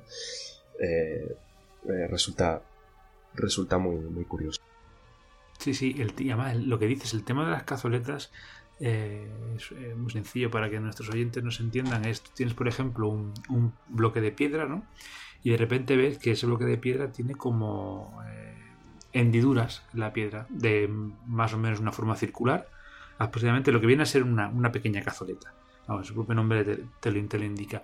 Y suele ser indicativo este tipo de, manifestación, porque claro, tampoco yo, no, yo desconozco si es un tema manifestación artística o tenía algún otro significativo, lo que, pero lo que sí que te indican es que ahí o cerca de ese sitio eh, hay algo. Antes cuando comentaba al principio del podcast que alguna vez eh, con Francisco Guzmán, andando por ahí, eh, hemos encontrado algún tipo de, de yacimiento y lo hemos notificado a las autoridades competentes. Concretamente, una de las veces se trató de esto, de una zona donde había una hilera de bloques eh, enormes, ¿no? De granito, con cazoletas.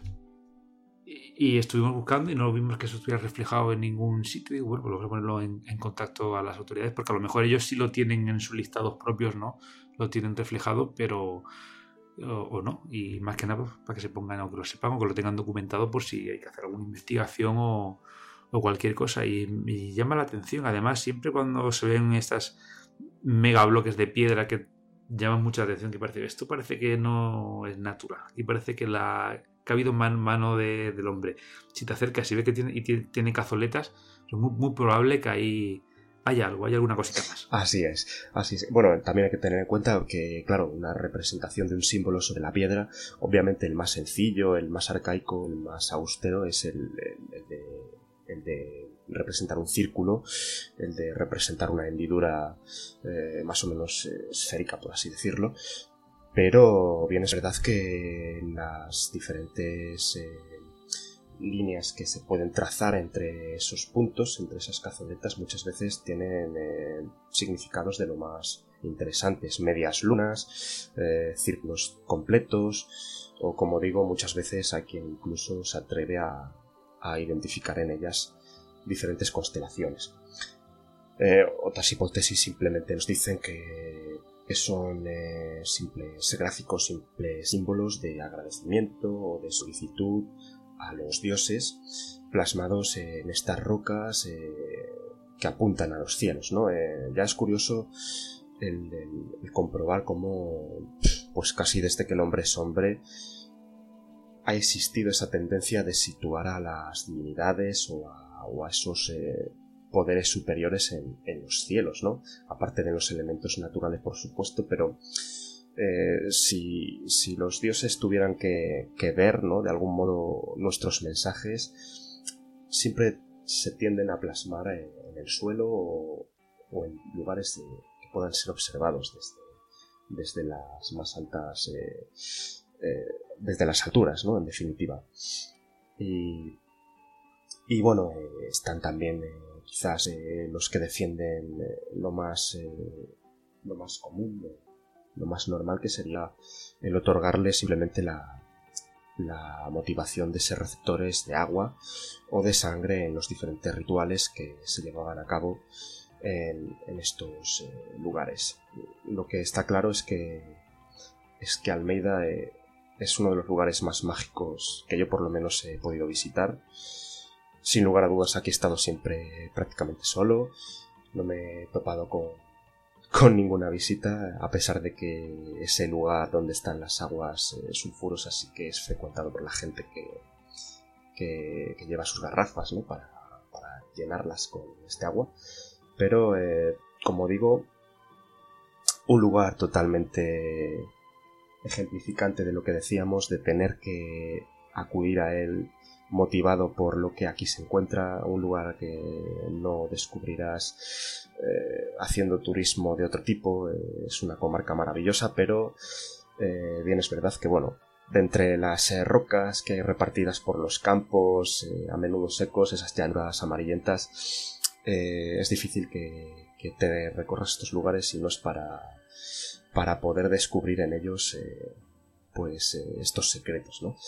Y continuando un poco pues con, esta eh, funcionalidad, esta, este objetivo que se le dio al lugar de, lugar sagrado, eh, podemos encontrarnos con, con el que es quizás eh, de la zona del santuario, o la zona más, más sacra, el protagonista y que sería un altar que se encuentra también muy cerca del manantial. Eh, a todo esto, eh, decir que existen algunos paneles informativos, me parece que un total de dos, con textos de, Juan Antonio Panero, investigador de la zona que, además eh, tiene algún estudio publicado que, que es de lo más interesante y del cual yo he bebido bastante cuando he recorrido estos lugares, siempre lo he tenido en cuenta. Pero eh, menciono esto en este punto porque lo que te quería comentar, Javi, es que eh, todos estos lugares que menciono eh, hay que buscarlos, no están a la vista, no vamos a seguir una, una, ruta establecida, hay unas indicaciones muy básicas, pero tras escuchar este podcast o leer esa breve documentación, pues hay muy poquita sobre el lugar, eh, el visitante va a tener que buscar y además eh, a mí me encanta que así sea. Vamos a tener que recorrernos y patearnos la zona bastante y decir, eh, pues mira, aquí está este, este lugar que comentábamos, aquí he descubierto otra roca con cazoletas, esto tiene toda la pinta de ser el altar del cual se hablaba, vamos, ofrece una, una posibilidad, un juego eh, de, lo, de, lo, más interesante. Y como te digo, eh, el altar, por ejemplo, pues eh, sería identificable como, como, una piedra, como una roca, la, más grande de las, de, las del lugar o de las más grandes de, de esa ribera, de ese pequeño arroyo. Y bueno, no, posee peldaños como muchos otros altares que hay cerca de, este lugar quizá porque bueno, eh, el acceso al mismo sea per se ya bastante sencillo, ¿no? El, ascender por la roca. Pero aquí nos vamos a encontrar con, con un, eh, con un eh, petroglifo, por así decirlo, bastante interesante, muy bello. También cuesta verlo. Muchas ocasiones, tanto esto como las cazoletas tendremos que ayudarnos de la palma de la mano, ¿no? Para sacudir esas eh, capuchas de las, eh, de las bellotas que se, que se acumulan en estos lugares por el viento, eh, esparcir un poco, barrer con los dedos esas puntiagudas hojas de las encinas, ¿no? Para, para poder realmente llegar a ver del todo el dibujo. Y estoy hablando sobre todo de una, de una línea serpentiforme, de una serpiente como tal, que está grabada en, en la roca, abraza la roca en su totalidad, eh, tiene más de 4 metros de longitud y eh, acabaría naciendo en, en, la parte superior de la roca y acabaría muriendo, digamos, en, en su cola muy cerca del suelo. Y eh, bueno, está claro que es identificable como un altar, eh, tenemos eh, claros restos de, lo que se denominan desconchados sobre la propia roca, debido a la acción del fuego por los diferentes rituales que se pudieron llevar a cabo. resulta muy curioso que esta piedra sea un granito muy duro. Obviamente la gente que, que realizaba estas construcciones o grababa estos estos símbolos en la roca optaba por, rocas que fueran un poco más fáciles de grabar, de tallar. Y sin embargo aquí tenemos un ejemplo de, una piedra con un granito muy duro. Y, quizá por ello también eh, haya conservado esa, esa, forma, esa serpiente, eh, hasta nuestros días de una manera tan, tan pura y tan fácil de identificar.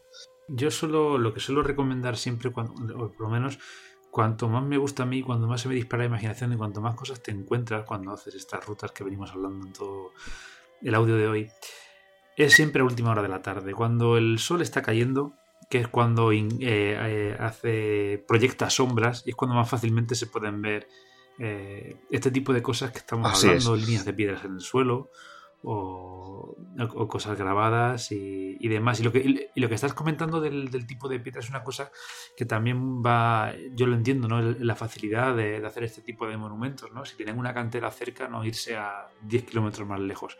Y esta zona, por lo que yo tengo entendido, una zona de granitos, lo que es la, las rocas del lugar.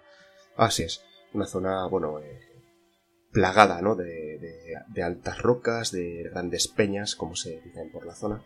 Y, y bueno, eh, quién sabe qué secretos se esconden todas ellas. Yo cada vez que doy una vuelta por estos lugares, eh, aviso al oyente, una vez que identificas una cazoleta, una vez que logras eh, descubrir estos lugares y y te emociona el, poder verdaderamente identificarlo como tal, eh, no vuelves a observar una roca ya nunca jamás como una simple roca, siempre vas a escudriñarla, siempre vas a buscar en ella algún resto de, petroglifo o de marca y, bueno, es algo que, también me doy la obligación de trasladar a la, a la audiencia. Seamos sinceros, Edu, es una obsesión. ¿Se convierte en una obsesión? Sí, sí. la verdad es que sí. Pero una obsesión que, que depara muchas sorpresas, como veremos a continuación. Y, y bueno, continuando un poco con, con esta serpiente, ¿no? Eh, aparte de que, de que esa cola que, que discurre por la roca hasta casi morir cerca de la, de la tierra eh, nos indica esos rituales que, que vertían la sangre de, de los animales, eh, de, los, eh, de los sacrificios en la cabeza de la serpiente, observarían el discurrir de la sangre por la roca hasta finalizar en esa cola que, después gotearía sobre la tierra en, un, en un, culto eh, de, la, de, la, fertilidad muy, muy, común, era el, el verter la sangre del animal sacrificado sobre la propia tierra. Y eh, bueno, también mencionar cómo eh, estos rituales están eh, realizados, eran realizados en este lugar tan vinculado a la, a la sanación. ¿no? La, la, serpiente siempre fue símbolo de, de la sanación. también a través de esa, de esa, de esa parábola, ¿no? de, de esa esa eh, similitud con la muda de las serpientes, ¿no? Al cambiar de piel, esa, ese símbolo de, sanación, de, de, resurrección, por así decirlo. A día de hoy sigue siendo el símbolo de las farmacias, por ejemplo, del, gremio farmacéutico sigue utilizando la serpiente en su símbolo. También es algo a tener en cuenta, es algo que he leído y me ha resultado muy curioso. Y aparte, la zona de Sayago está, estaba y está todavía muy vinculada con la figura de la serpiente, de esa culebra bastarda tan típica en la fauna del lugar, ¿no? Y que, y que tantas leyendas se despiertan, ¿no? Eh, muchas veces relacionadas con leyendas eh, más terroríficas que otra cosa, ¿no? Esas leyendas que nos cuentan cómo se dice que la culebra bastarda eh, amamantaba a los animales e incluso a las mujeres lactantes cuando dormían. bueno, hay una serie de, de, de folclore relacionado con la serpiente de lo más interesante. Y aquí en este caso pues vemos como en este lugar, con, milenios de antigüedad, ya tenía también su representación en el altar principal de este lugar. Una curiosa, una, es una cosa muy interesante. Yo me apunto para cuando vuelva por esas tierras ahí, el dar un paseo y buscarlo. Sí, eh, bueno, aquí en Almeida eh, tengo que es en el lugar en el que más estamos profundizando debido a que es el que más conozco. Eh, y porque también me parece el ejemplo perfecto de, lo que con nuestro programa pretendemos, que es el, despertar la, inquietud del oyente y de, la gente por esta historia más, más desapercibida. ¿no?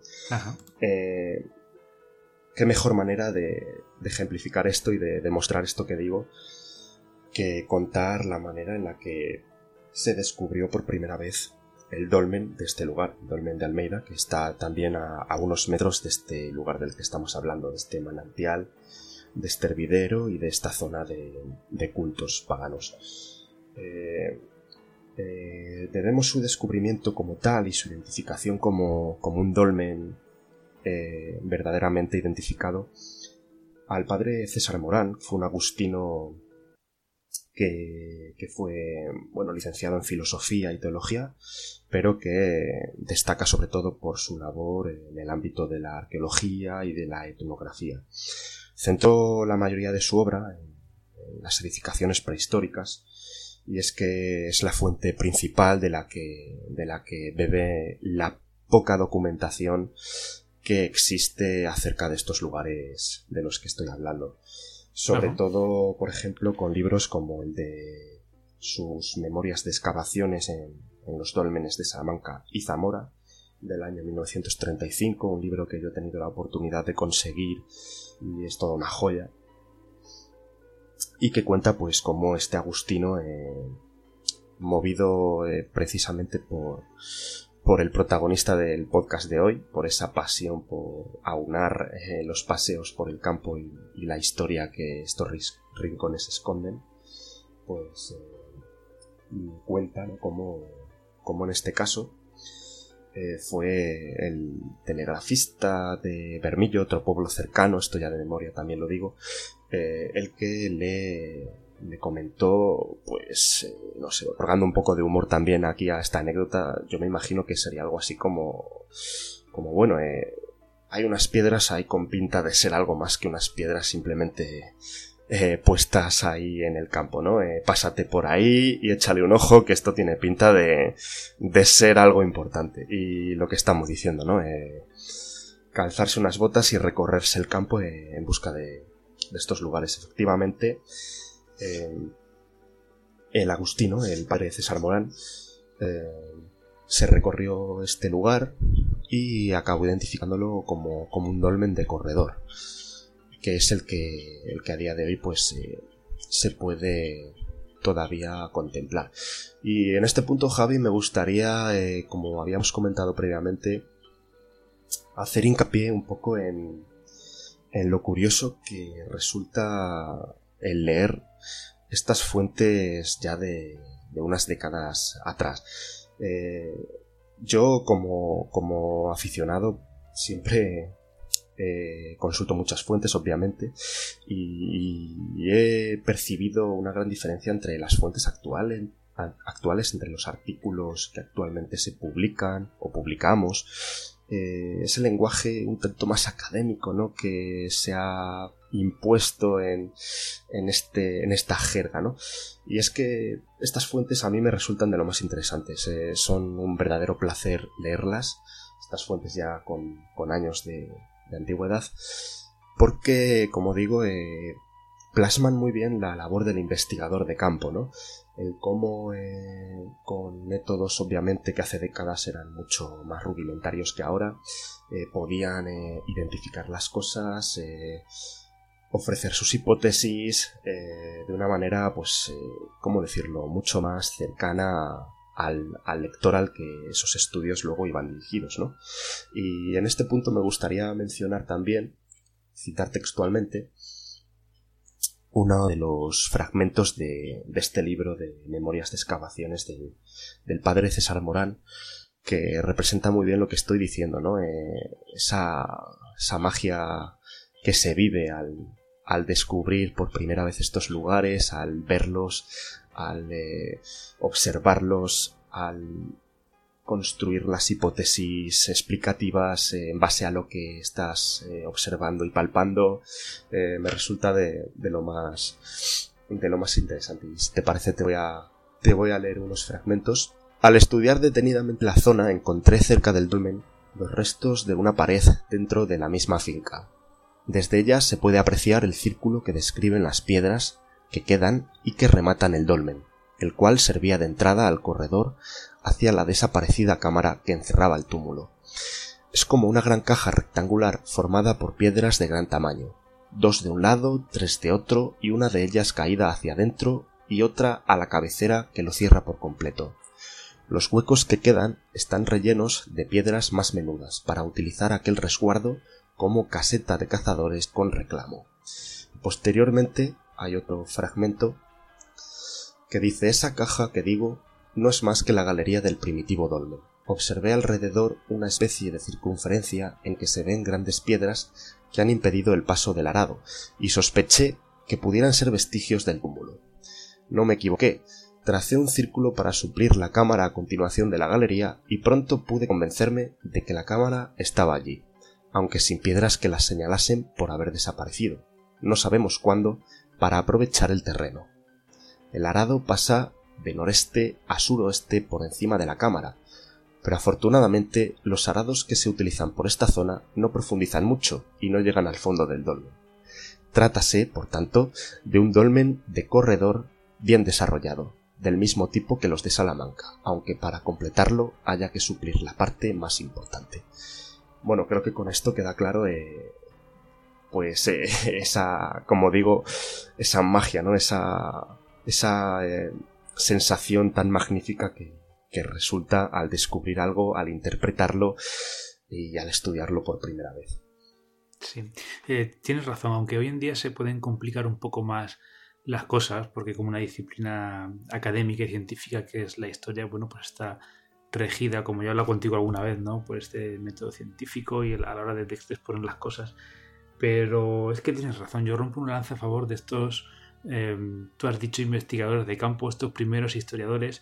Ahora mismo tengo aquí delante mía un, libro que es de Tirso Lozano Rubio, es un señor del siglo XIX, de finales del XIX, que es el típico erudito de un pueblo, concretamente este es de un pueblo de la provincia de Cáceres, de, de Y como este ejemplo, hay muchísimos a lo largo de la geografía española de estas primeras personas que demostraron una cierta sensibilidad hacia la historia y hacia el pasado. en este caso, es este señor era un párroco que normalmente era gente que tenía un poco más de estudios, ¿no? Estaba un poco más formada, e hizo de esta localidad de Montanches la primera libro de historia recogido. y como este ejemplo hay eh, muchísimos de estos primeros que se lanzaron eh, de, manera humilde y de, con, con, mayor o menor fortuna a, describir ¿no? este entorno, esta historia ¿no? de, de, nuestros pueblos. Concretamente, y siempre hay un ejemplo que pongo cuando, cuando me refiero a estos primeros investigadores, ¿no? A estos primeros que dieron el paso de investigar las historias locales. Mm, este señor eh, midió del, castillo de esta localidad el aljibe, de origen musulmán, y hoy en día ese aljibe se está utilizando como depósito de agua del pueblo, ¿vale? No se puede acceder, pero este, en, este momento, a finales del siglo XIX, sí pudo acceder este hombre. Y las medidas que te da, por ejemplo, de este aljibe, si tú las divides por un tipo de unidad que son los codos rasasíes, eh, pues resulta que salen clavados. O sea, sale clavado. dos corras así por no sé cuánto. O sea, que fíjate esta información primaria muchas veces que nos dan estos primeros investigadores de campo al nivel que pueden llegar. Y luego, por ejemplo, tú has puesto el ejemplo este que es, delicioso, el que nos acaba de comentar de la descripción del dolmen. En el caso este que, creo que conforme he empezado a leerlo, me he acordado, lo tenía que mal. El libro de Tirso Lozano. Este comenta a una visita a, bueno, aquí hay un debate porque es una excursión como la que podíamos hacer tú y yo o cualquiera de nuestros oyentes a un punto de esta localidad que está en una sierra, el punto más alto de la sierra, que son unos mil metros, y lo hace ni más ni menos que con otros eruditos de, esta localidad y les acompaña un erudito que es muy famoso a nivel nacional e internacional, que es eh, Mario Rosso de Luna, eh, que ha trascendido la, historia suya como historiador y como investigador, como teósofo, y van viajando hacia un punto alto de esta sierra y se encuentran con un, accidente geográfico. El famoso cancho que se menea, que eh, hay gente que defiende, es probable que sea una piedra caballera, ¿no? O sea, una piedra modelada por el viento, y hay gente, ¿no? Que defiende que, esto puede ser, pues, algún tipo de, megalito. Lo bueno de este cancho es que tú lo podías tocar con un, con un dedo y se movía hasta que, bueno, en época de la guerra civil lo tiraron al suelo por una apuesta y luego recientemente lo han vuelto a levantar, pero claro, ya lo han tenido que fijar y no, y no se puede mover. Y, y, y justamente en esta, en esta excursión que se marca este, este párroco local, con el señor Rosso de Luna, pues hacen estas divagaciones de las que venimos hablando en este podcast sobre, bueno, ¿esto qué es? ¿Es un accidente geográfico de la naturaleza? De Luna apuesta porque es a lo mejor una cultura antigua, ancestral, incluso menciona a los atlantes. Pues este tipo de debates, ¿no? Que muchas veces es, es pues simpático, ¿no? Por, muchas veces por la, por la buena voluntad que le ponían, como tú bien nos has dicho, eh, estos historiadores locales de hace décadas. Así es, y además siguiendo precisamente con, los descubrimientos del, padre César Morán, por ejemplo, relacionado con lo que nos comentas, eh, está el ajuar muy rico, el ajuar que se encontró en, este, en este lugar. De hecho, goza de una privilegiada vitrina, tengo que decirlo, en el Museo Arqueológico Nacional en Madrid. Y, es curioso, ¿no? Eh, me resultó muy curioso, ¿no? Cuando lo vi por primera vez allí, el hecho de que se le otorgase bastante importancia y el contraste entre esas piezas tan magníficas que se pueden contemplar allí paseando por el museo y lo de lo desconocido del contexto en el cual se halló que como digo eh, ahora mismo paseas por allí es son cuatro piedras eh, con zarzas eh, cada vez más dominando el terreno y en fin el, el propio Juan Antonio Panero siempre decía que o, al menos yo he leído de sus escritos y de sus textos que hace falta algo más que un par de paneles explicativos para, para poder eh, hacer honor ¿no? a la riqueza histórica del lugar. Y te decía esto pues porque, por ejemplo, eh, dentro del Juar existieron eh, o se hallaron dos cuentas de, de Bariscita que el padre César Morán en un principio identificó como malaquita, ¿no? Eh, con esto vengo un poco a, relacionar con lo que decías, Javi, de cómo eh, los eh, nuevos las nuevas tecnologías pueden corregir ¿no? aquellos puntos que en su momento fueron erróneos, pero siempre otorgándole pues esa fuente original, ¿no? esa importancia que siempre tienen los, los investigadores de campo de, estas épocas, ¿no? Que, que básicamente se basaban en, en la observación. De igual modo que el visitante ahora mismo pueda pasear, observar y, como digo, construir su propia hipótesis eh, de lo que allí ocurrió.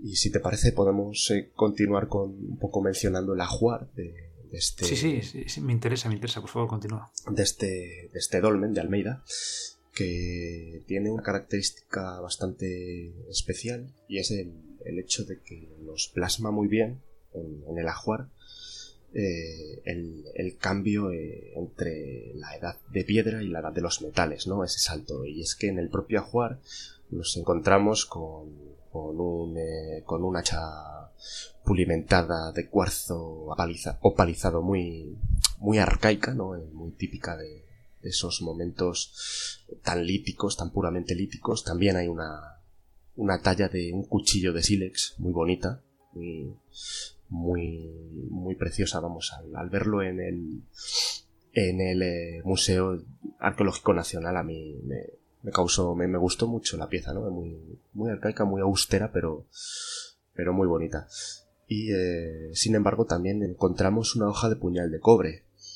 Eh, esto simbolizó muy bien ese, ese paso, ¿no? ese salto entre las diferentes, entre las diferentes eh, eras. Aparte de esas cuentas, también tenemos un prisma hexagonal de cuarzo, lo que viene siendo simplemente pues una piedra bonita que añadieron al ajuar a modo de objeto que ellos tenían como importante, ¿no? y otros objetos pues más eh, cotidianos como un cuenco de barro de base esférica o también fragmentos cerámicos de otros recipientes eh, que sin duda eh, colocaban en el ajuar pues convencidos de que aquel a quien enterraban en el interior del dolmen utilizaría eh, posteriormente allí donde quiera que se dirigiese o bien eh, a modo pues de homenaje y, de otorgarle pues honores a una persona que consideraban de gran importancia. Y, para finalizar con esto que estamos diciendo no esta curiosidad que a mí tanto me apasiona de, esta eh, metodología que tenían estos primeros arqueólogos bueno primeros los hubo anteriores, pero de este tipo de, lugares, al menos en esta zona, finalizar con, lo que comentaba el padre Morán acerca de ese cuchillo de Silex y, que plasma muy bien eh, lo que digo, ¿no? Esa magia, esa, eh, esa curiosidad que, que sentía, de igual modo que la sentimos aquellos que nos movemos por el campo y, y observamos cada, cada lugar eh, atendiendo a la muy rica historia que esconde detrás, ¿no? Decía, a poco de comenzar la excavación, salió tierra negra y carbones, en señal de que habíamos dado el paso en firme. Un pequeño cuchillo de sílex, curvo, típico, fue la primera muestra que apareció. Este ejemplar tiene dos muescas laterales en la parte más gruesa, que probablemente podrían servir para adaptarle un mango con que poder manejarlo con mayor comodidad esa, esa excavación, ¿no? Esa primera, eh, ese primer contacto con el lugar, el no saber si realmente iban a hallar algo, si estaban en lo cierto al identificar el lugar como un dolmen como tal, si estaban en, lo equivocado. Eh, en fin, para mí maravilloso eh, estos fragmentos que demuestran lo que, lo que intentamos plasmar, ¿no? esta historia perdida y que está ahí deseando ser rescatada. Pues muy bien, Edu. Yo creo que vamos a ir ya finalizando el, podcast de hoy. Yo creo que ha quedado eh, claras no lo que eran nuestras intenciones de compartir con los oyentes pues esta pasión de ir a sitios desconocidos y conjugar naturaleza eh, con historias, eh, buscar fuentes de información antiguas porque muchas veces no encontramos toda la información que deseamos ni en internet ni, ni en las bibliotecas. Eh, pero a mí me suena que me has comentado de que tenías una anécdota ¿no? con este lugar que, tú te gusta siempre compartir con la gente que, te pregunta. Exactamente. Podemos finalizar con una anécdota eh, personal, pero vamos, relacionada con, otra aún más impresionante y, que plasma eh, perfectamente ese sentido que le queremos otorgar al, al podcast y esa, esa idea que tenemos de fomentar eh, esta historia que pasa más desapercibida y que es más desconocida. Eh, hace unos años, eh, no muchos, no sé si entre dos o tres, se publicaba en los medios una noticia que venía a decir sencillamente que un, un, estudiante de historia del arte salmantino había descubierto en uno de sus paseos un hallazgo muy importante en Almeida. El hallazgo consistía en, una pared escondida, en, una oquedad en la roca, en la que había descubierto pues gran cantidad de cazoletas grabadas. En un primer momento las noticias que por primera vez salían y que yo pude leer eh, no mencionaban nada más que esto. No, no concretaban en ningún momento dónde se encontraba este hallazgo ni, ni nada más y yo eh, obviamente lo relacioné con eh, este lugar tan mágico que, supone la zona del hervidero o el dolmen, el dolmen de Almeida. Entonces en la siguiente visita que, yo hice tras, eh, tras leer un poco estas noticias, dije, bueno, Almeida es un término obviamente muy grande, está totalmente salcado de enormes rocas, aquí y allá, en fin, una zona plagada de, peñas. Este descubrimiento del cual he leído la noticia, pues por poder puede estar en cualquier sitio, ¿no? Pero obviamente se lo relacioné, ¿no? Con, con ese, con ese lugar. Y dije, bueno, eh, en un lugar tan mágico, eh, donde ya tenemos tantos vestigios, tantos restos de, cazoletas, de, altares, de otros petroglifos, eh, y, y, este, este dolmen tan, tan maravilloso, pues ¿por qué no va a estar por aquí cerca? ¿no? Sería, sería bastante probable y bastante lógico el pensar que, está por aquí. Y nada, mi anécdota a compartir con, con los oyentes es el, el cómo yo aquella, aquella tarde de verano eh, pude alargar un poquito ¿no? el, paseo que habitualmente me daba por esta zona y eh, buscar ¿no? esos, esas rocas, esos posibles refugios naturales en los cuales eh, identificar esto, esto de lo que había leído.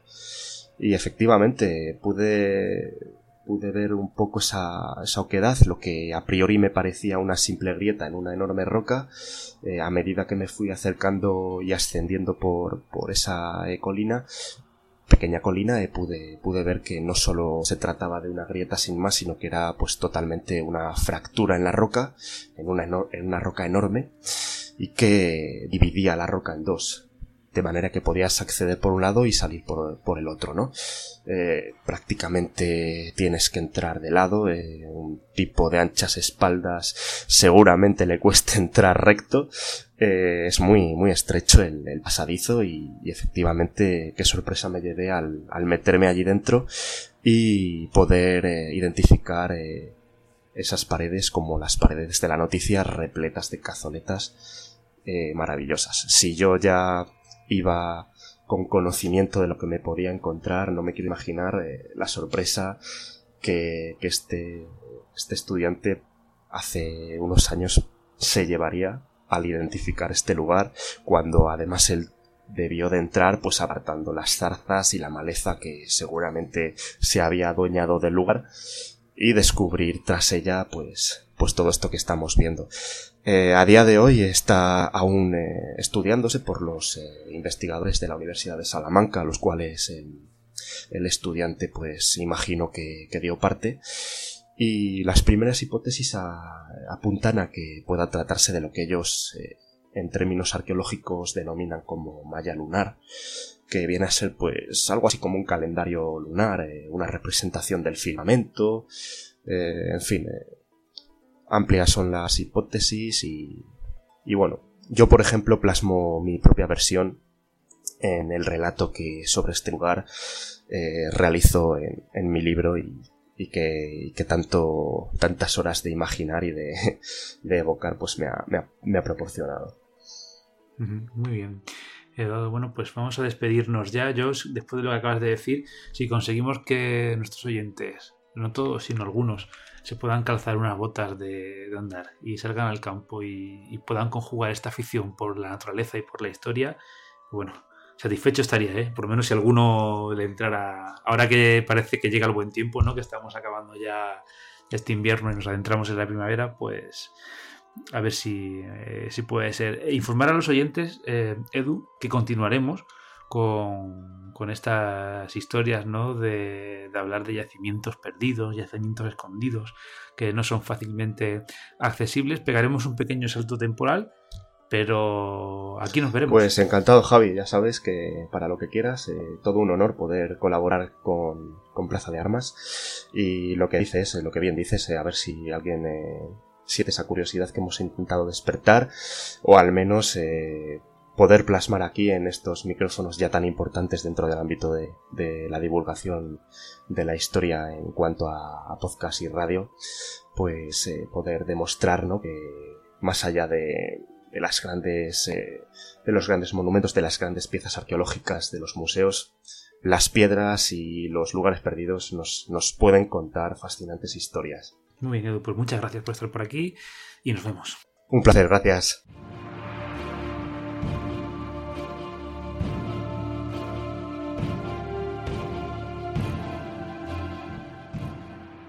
Estás escuchando Plaza de Armas, donde la historia cobra vida.